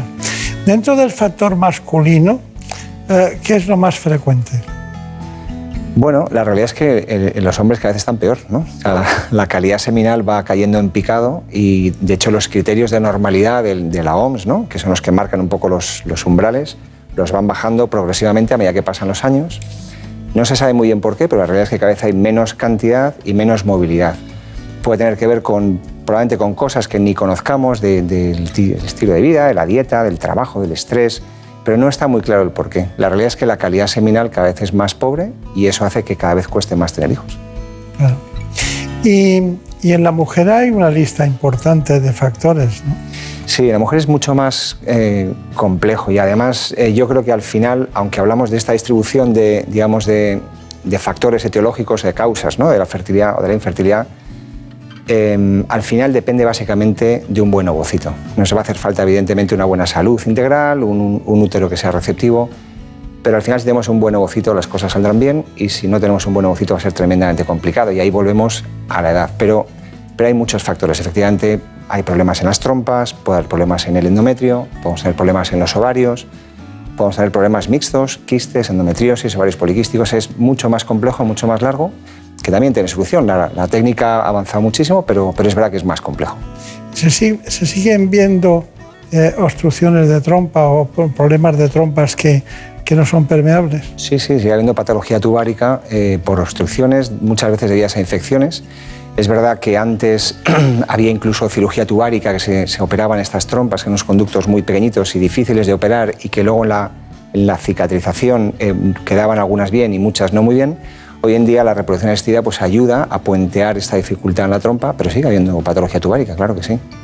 Y, y- y antes se hablaba siempre, en muchas ocasiones, y ahora yo creo que se ve menos, el hidrosalpins, que cuando había Justo. una gran infección, ¿no? Eso se sigue viendo porque hay patología que genera también adherencias, ¿no? como, como, trozos digamos, de, de peritoneo, de, de las tripas, entre comillas, vamos a decir, del peritoneo que produce adhesiones, adherencias, y eso obstruye el paso de las secreciones de las trompas. Entonces acumula líquido esa trompa y ese líquido es tóxico para el embrión. Por lo tanto, hay que quitarlo. Hay que o bien drenarlo o bien quitar la trompa para que no entorpezca la implantación del embrión. Claro. Y bueno, eh, usted ya ha hablado de la edad, pero la edad avanzada sería un obstáculo, ¿no? Claro, y ese es el principal problema por el que hoy hay, tanta gente que recurre a la reproducción asistida y por el que hay tantas unidades públicas y privadas en, nuestro país y en todo el mundo. Hay, una, hay una cosa que no es un criterio médico, es un dato demográfico y es que cada vez tenemos los niños más tarde y gente que se embaraza en la segunda década de la vida hay muy poca. La mayoría se embarazan en, en la tercera década y mucha gente y cada vez más al final de la tercera década y al principio de la cuarta. Y ahí ya la fertilidad cae en picado. Entonces, intentar tener un hijo con 40, 42 o 44 años con ovocitos propios es posible. Hay gente que incluso se embaraza espontáneamente, lógicamente, pero es cada vez más complicado y hay más fallos reproductivos, más abortos, más complicaciones. ¿no? Eso es el- eh, lo que ha cambiado completamente el, el trabajo que hacemos. Antes veíamos parejas más jóvenes y aplicábamos técnicas más sencillas y cada vez las parejas o las mujeres deciden tener hijos un poquito más, más tarde porque físicamente y en su vida personal y, y familiar y, y- y profesional están muy bien, pero para tener un hijo los ovarios ya están un poquito a veces avanzados en, en- en su capacidad para engendrar. ¿no? ¿Y, cuándo hay que hacer un estudio genético preimplantacional? Eh, bueno, el- estudio de los embriones es, es interesante y es interesante cuando el riesgo se dispara. Es decir, estudiar los embriones a una mujer joven, pues a lo mejor no tiene un beneficio muy importante porque el, riesgo de que ese embrión no esté bien es muy pequeño. A partir de los 37, 38 años este riesgo se dispara y llegamos a lo mejor a los 40 años y el 70-80% de los embriones ya está mal. Y con 43 años a lo mejor es el 90%. Y a lo mejor estamos transfiriendo embriones que sabemos que no van a embarazar. ¿no? Entonces hoy en día hay, hay técnicas que son absolutamente fiables, seguras para el embrión, es decir, no van a dañar a este embrión. Y sabemos por estudios de no selección que están realizados y publicados que el embrión que descarta esta técnica es un embrión que nunca te va a embarazar o no va a producir un niño en casa. Por lo tanto, es una forma de acortar el tiempo del embarazo y evitar estar transfiriendo embriones a prueba-error, prueba-error, que hay un aborto, un legrado, dos meses de espera y, y el tiempo va pasando. ¿no? Bueno, de un porcentaje de parejas, ¿cuáles tienen un niño gracias a la reproducción asistida? Pues hoy en día eh, casi una de cada diez, porcentaje altísimo. De hecho es un tema del que se habla poco en general, pero cuando lo comentas hay mucha gente que, que acude y consulta y se trata. ¿no? Está bien. Bueno, tratamientos de reproducción asistida. Vamos a ver lo que nos ha preparado Brenda. Pues sí, nos gustaría saber cuáles son los tratamientos más realizados y cuáles son los que están empezando a demandarse con mayor frecuencia. El doctor Juan Antonio García Velasco nos lo cuenta en este reportaje. Bueno, el perfil del paciente que acude a una consulta de reproducción es muy variable, pero en general suelen ser parejas que llevan alrededor de un año intentando tener un hijo, a veces menos tiempo si son más mayores, o a veces mujeres sin pareja que deciden ser madres. Los tratamientos más frecuentes serían la inseminación artificial, que de hecho es el más sencillo y el que soluciona problemas en mujeres o en parejas que tienen pocas dificultades o que llevan poco tiempo buscando embarazo o que son jóvenes. Luego pasaríamos a la fecundación in vitro, donde ya hay que sacar los ovocitos y fecundarlos. Se pueden fecundar con fecundación in vitro, es decir, que fecundan solos, se unen solos el óvulo y el espermatozoide, o podemos necesitar la microinyección. La microinyección consistiría en coger un espermatozoide y colocarlo dentro del ovocito con ayuda técnica. En cualquier caso, son formas distintas de generar embriones para fecundación in vitro. Luego utilizaríamos otra alternativa que puede ser la fecundación in vitro con selección cromosómica en pacientes que tengan patología a los padres o riesgo eh, aumentado de, patología en los embriones. Y luego nos quedaría otro gran grupo que sería la donación de ovocitos. La donación de ovocitos se emplea en casos donde la paciente ya tiene una edad, que sus propios ovocitos igual no tienen calidad suficiente, pacientes con menopausia precoz, pacientes que han fracasado en la fecundación in vitro muchas veces por mala calidad embrionaria y casi siempre por mala calidad ovocitaria, y, y resuelve casi todo lo que la fecundación in vitro a veces no consigue resolver. Y nos quedaría un último bloque, que sería el bloque de la preservación de la fertilidad para posponer ser madres en un futuro. Bueno, ¿y qué es el método ropa? Método Ropa es una, es una donación entre mujeres, parejas de mujeres, donde los ovocitos de una paciente se van a fecundar con un donante y esos embriones se van a transferir a su pareja. Entonces es, es una reproducción dentro de una pareja de mismo sexo, pero que los ovocitos van a pasar de una pareja a otra, igual que, que hay espermatozoides que pasarían a la mujer en una pareja heterosexual, digamos. Es poco frecuente, pero de estos números que estamos manejando, a lo mejor hay un, un 1% de las parejas que podemos tratar al año, ¿no? ¿Qué ventajas tiene ese método? Bueno, es una pareja que quiere tener hijos compartiendo su genética y de alguna manera, pues una madre hace de madre gestante y otra hace de madre genética, vamos a decir, ¿no? Son, bueno, eh, deseos de, de- de una pareja homosexual que quiere tener un hijo compartiendo la genética con su pareja, ¿no? Eh, eh, eh, he leído bastante de la estimulación ovárica. ¿Cuándo la hacen ustedes y qué éxitos consiguen? La estimulación ovárica sería como el primer escalón, ¿no? De alguna manera, una pareja que en las pruebas estas de inicio que hemos visto y que aparentemente no hay grandes problemas, estimular el ovario consigue que en vez de que haya un ovocito, un folículo cada mes, que tengamos dos o como mucho tres. No queremos tener más porque luego tendríamos una complicación que sería el embarazo múltiple, ¿no? No es especialmente eficaz, pero sí que ayuda a veces a acortar el tiempo al embarazo. Esto se puede ir complicando cada vez más. Podemos combinarlo, esta estimulación ovárica, con una inseminación artificial, es decir, colocando la muestra de semen ya preparado dentro del útero. Se puede buscar más estimulación ovárica ya para una fecundación in vitro y sacar más ovocitos. Va a depender un poco de la intensidad que busquemos. Pero una estimulación ovárica puede ser hasta un tratamiento sencillo, oral, con pastillas y que busca pues, tener dos o tres folículos. Eh, con eso conseguimos una tasa de embarazo casi, casi como la tasa de fecundabilidad, que es la probabilidad que tiene una pareja mm, fértil de tener un hijo cada mes, que es muy baja. En nuestra especie es un 25%. Una pareja, una pareja que quiere tener un hijo ahora, en este mes, y tiene relaciones cuando ella está ovulando con una pareja, con su marido, que tiene un semen normal, la probabilidad de embarazo va a ser un 20 o un 25%. Tres de cada cuatro en ese mes no se van a embarazar. Entonces, esta técnica casi que iguala esa probabilidad. Claro, claro. Bueno, y tenemos lo del diagnóstico eh, tan importante, el genético, que ustedes lo, lo han unido mucho a la fecundación in vitro. Entonces, a mí me da miedo, a mí me da miedo, me preocupa, me preocupa que una cosa que se hace desde el punto de vista eh, natural pero artificial, tengamos una solución que, que sea nociva, que sea no, nociva, que sea un niño que pueda tener alguna patología de las más frecuentes. Quizás la más frecuente sea el síndrome de Down o el Klinefelter o alguna de esas patologías. Brenda Almida, vamos con ese tema. Pues sí, en cerca del 50% de los tratamientos de reproducción asistida que se llevan a cabo en esta clínica se realiza el diagnóstico genético preimplantacional. Nosotros hemos querido conocer en qué consiste y en qué casos está indicado. Fernando Bronet, director del laboratorio de IBI de Madrid, nos lo explica con detalle. El diagnóstico genético preimplantacional es una herramienta que tenemos dentro de las clínicas de reproducción asistida que nos permite estudiar y abordar los embriones para conocer tanto su estatus cromosómico como si son portadores de enfermedades monogénicas. Es decir, vamos a poder conocer si los embriones tienen alguna anomalía antes de ser transferidos al útero materno. Está indicado para dos tipos de pacientes.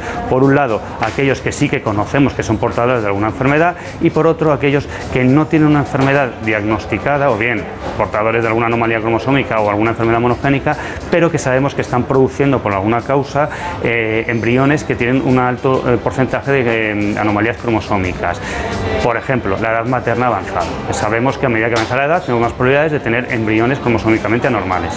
Bueno, las ventajas de estos en general es, es que podemos reducir el tiempo en conseguir ese, lograr ese embarazo. ¿Por qué? Porque al final lo que vamos a, a, elegir el embrión que no es portador de esas anomalías cromosómicas que generalmente termina o bien en un aborto o, en una, o, no da lugar a un embarazo. En el caso de los, eh, de los pacientes que sí que tienen una enfermedad, evitamos que hereden esa enfermedad a su descendencia. Actualmente eh, la edad media de, los pacientes ha aumentado un poco, lo que significa que eh, hay más pacientes con una edad avanzada y por lo tanto que recurren más a esta herramienta para poder evitar esos abortos o, eh, o esos tiempos excesivos por haber transferido embriones que no dan lugar a embarazos. Bueno, el diagnóstico genético al final es una herramienta que nos permite conseguir ese embarazo un poco antes mediante la elección de esos embriones que son cromosómicamente normales y esa es la ventaja al final de esta herramienta ese especialista es el gran apoyo del, clínico, del ginecólogo, del que hace la indicación realmente, ¿no? Sin ninguna duda. Yo creo que, a ver, vivimos en el mundo de la información y lo que queremos es tener información.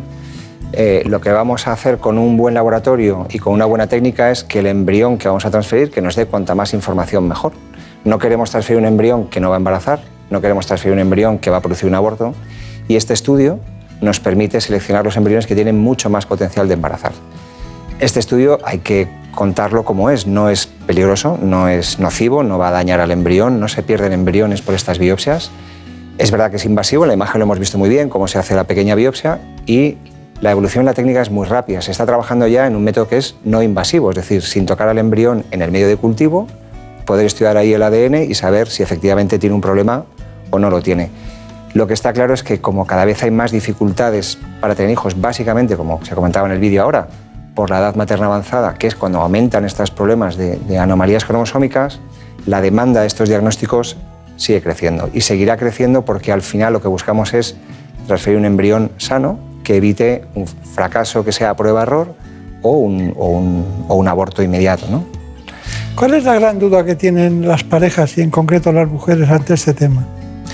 Bueno, eh, se le plantean varias dudas. Por un lado, el primero es el que estábamos comentando, si esto va a dañar al embrión, ¿no? El, hecho de esta palabra de manipulación, ¿no? Pero realmente es, como cualquier técnica que se hace en reproducción asistida. Claro que va a ser asistida, va a ser en el laboratorio con ayuda técnica, como, como en cualquier problema médico que tenemos. ¿no? Necesitamos tecnología que nos ayude a ponernos una prótesis de rodilla o a solucionarnos un problema de corazón. ¿no? Eh, por otro lado, es la precisión diagnóstica. Es decir, cómo de seguros estamos de que un embrión que transferimos es sano o que un embrión que descartamos que, no me va a embarazar. Y hay datos contundentes de que estas técnicas son absolutamente fiables. ¿no? Eso nos da tranquilidad también a los profesionales, el poderlo indicar cuando esté indicado. Y, eso es lo que está haciendo que la demanda siga creciendo. ¿no? Eh, lo que no hace esta técnica, que a veces es una cosa que se lee y que, y que puede confundir a veces, es seleccionar un embrión como queremos. Es decir, esto no va a elegir un embrión eh, con unas características físicas determinadas o no va a ser nada parecido, nada parecido ni de lejos a la eugenesia. Es decir, lo que estamos haciendo es seleccionar embriones que no van a dar lugar a un niño en casa. Es lo que estamos haciendo. Claro. Bueno, eh, Elena Fernández Puyol ha preparado sobre vitrificación un, un trabajo Brenda Armida, ¿nos lo cuentas? Así es. En los últimos años se ha disparado el número de mujeres que congelan sus óvulos para poder así posponer su maternidad. La doctora Susana Rabadán, ginecóloga del IBI de Madrid, nos explica en qué consiste esta técnica.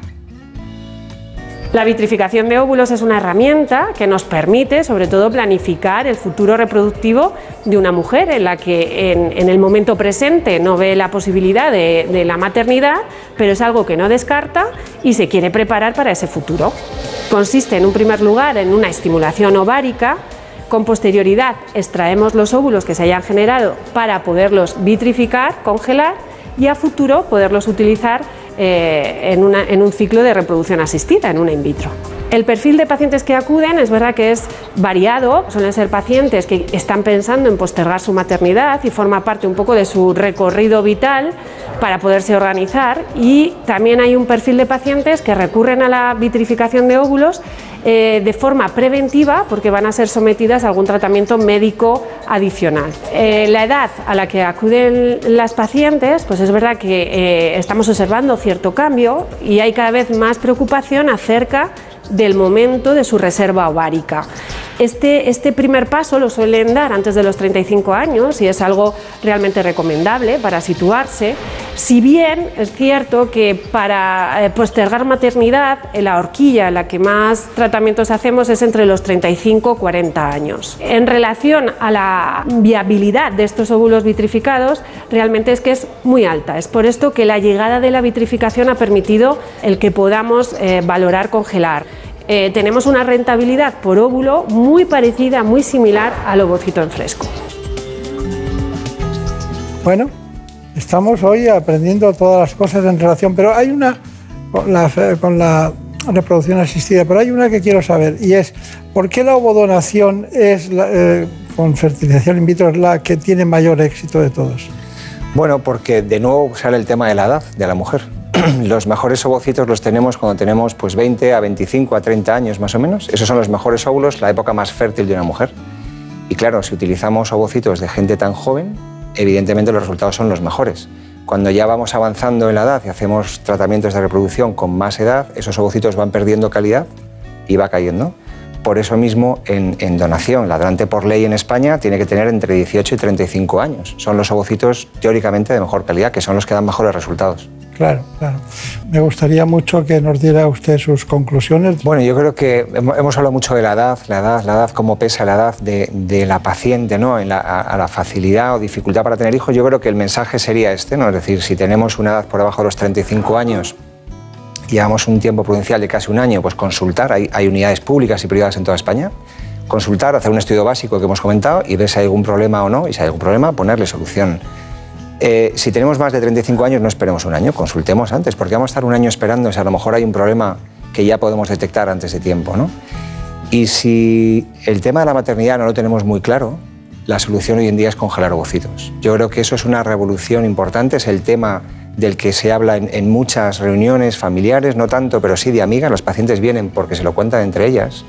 Y la realidad es que uno puede congelar ovocitos y estar tranquilo. Y el día de mañana lo más probable es que se embarace sola esta mujer. Pero si necesita embarazarse y tiene alguna dificultad porque el tiempo ha pasado, podrá embarazarse con facilidad porque tendrá ovocitos de cuando era joven que funcionarán mucho mejor. Bueno, eh, quería, quería hacerle una pregunta antes de, finalizar el programa. Quería preguntarle, ¿no cree que hay más ahora, más centros en hospitales generales, en hospitales, macro hospitales de fecundación in vitro, de reproducción asistida? ¿Eso por qué es? Bueno, porque yo creo que se ha reconocido que, es una demanda social, una necesidad pública y que la, la sanidad pública tiene que dar cobertura hasta donde pueda de esta demanda. Por lo tanto, los servicios de ginecología que habitualmente se dedicaban a partos y a cirugía han incorporado la tercera sección de la especialidad, que es la fertilidad, y, y afortunadamente se van dotando estos hospitales con, con unidades, claro que sí. No entiendo. Pero nunca sabemos dónde están ustedes, porque siempre dices, ¿dónde estarán estos? Que en- están en el norte de Madrid, ¿no? En la zona norte. ¿no? Estamos en Aravaca, tenemos consultas en el centro, en Don Ramón de la Cruz también. Ah, claro. Claro, eso es de Aravaca. O sea que reproducción asistida Aravaca. Ahí hay que ir. El IBI. Bueno, pues muchas gracias.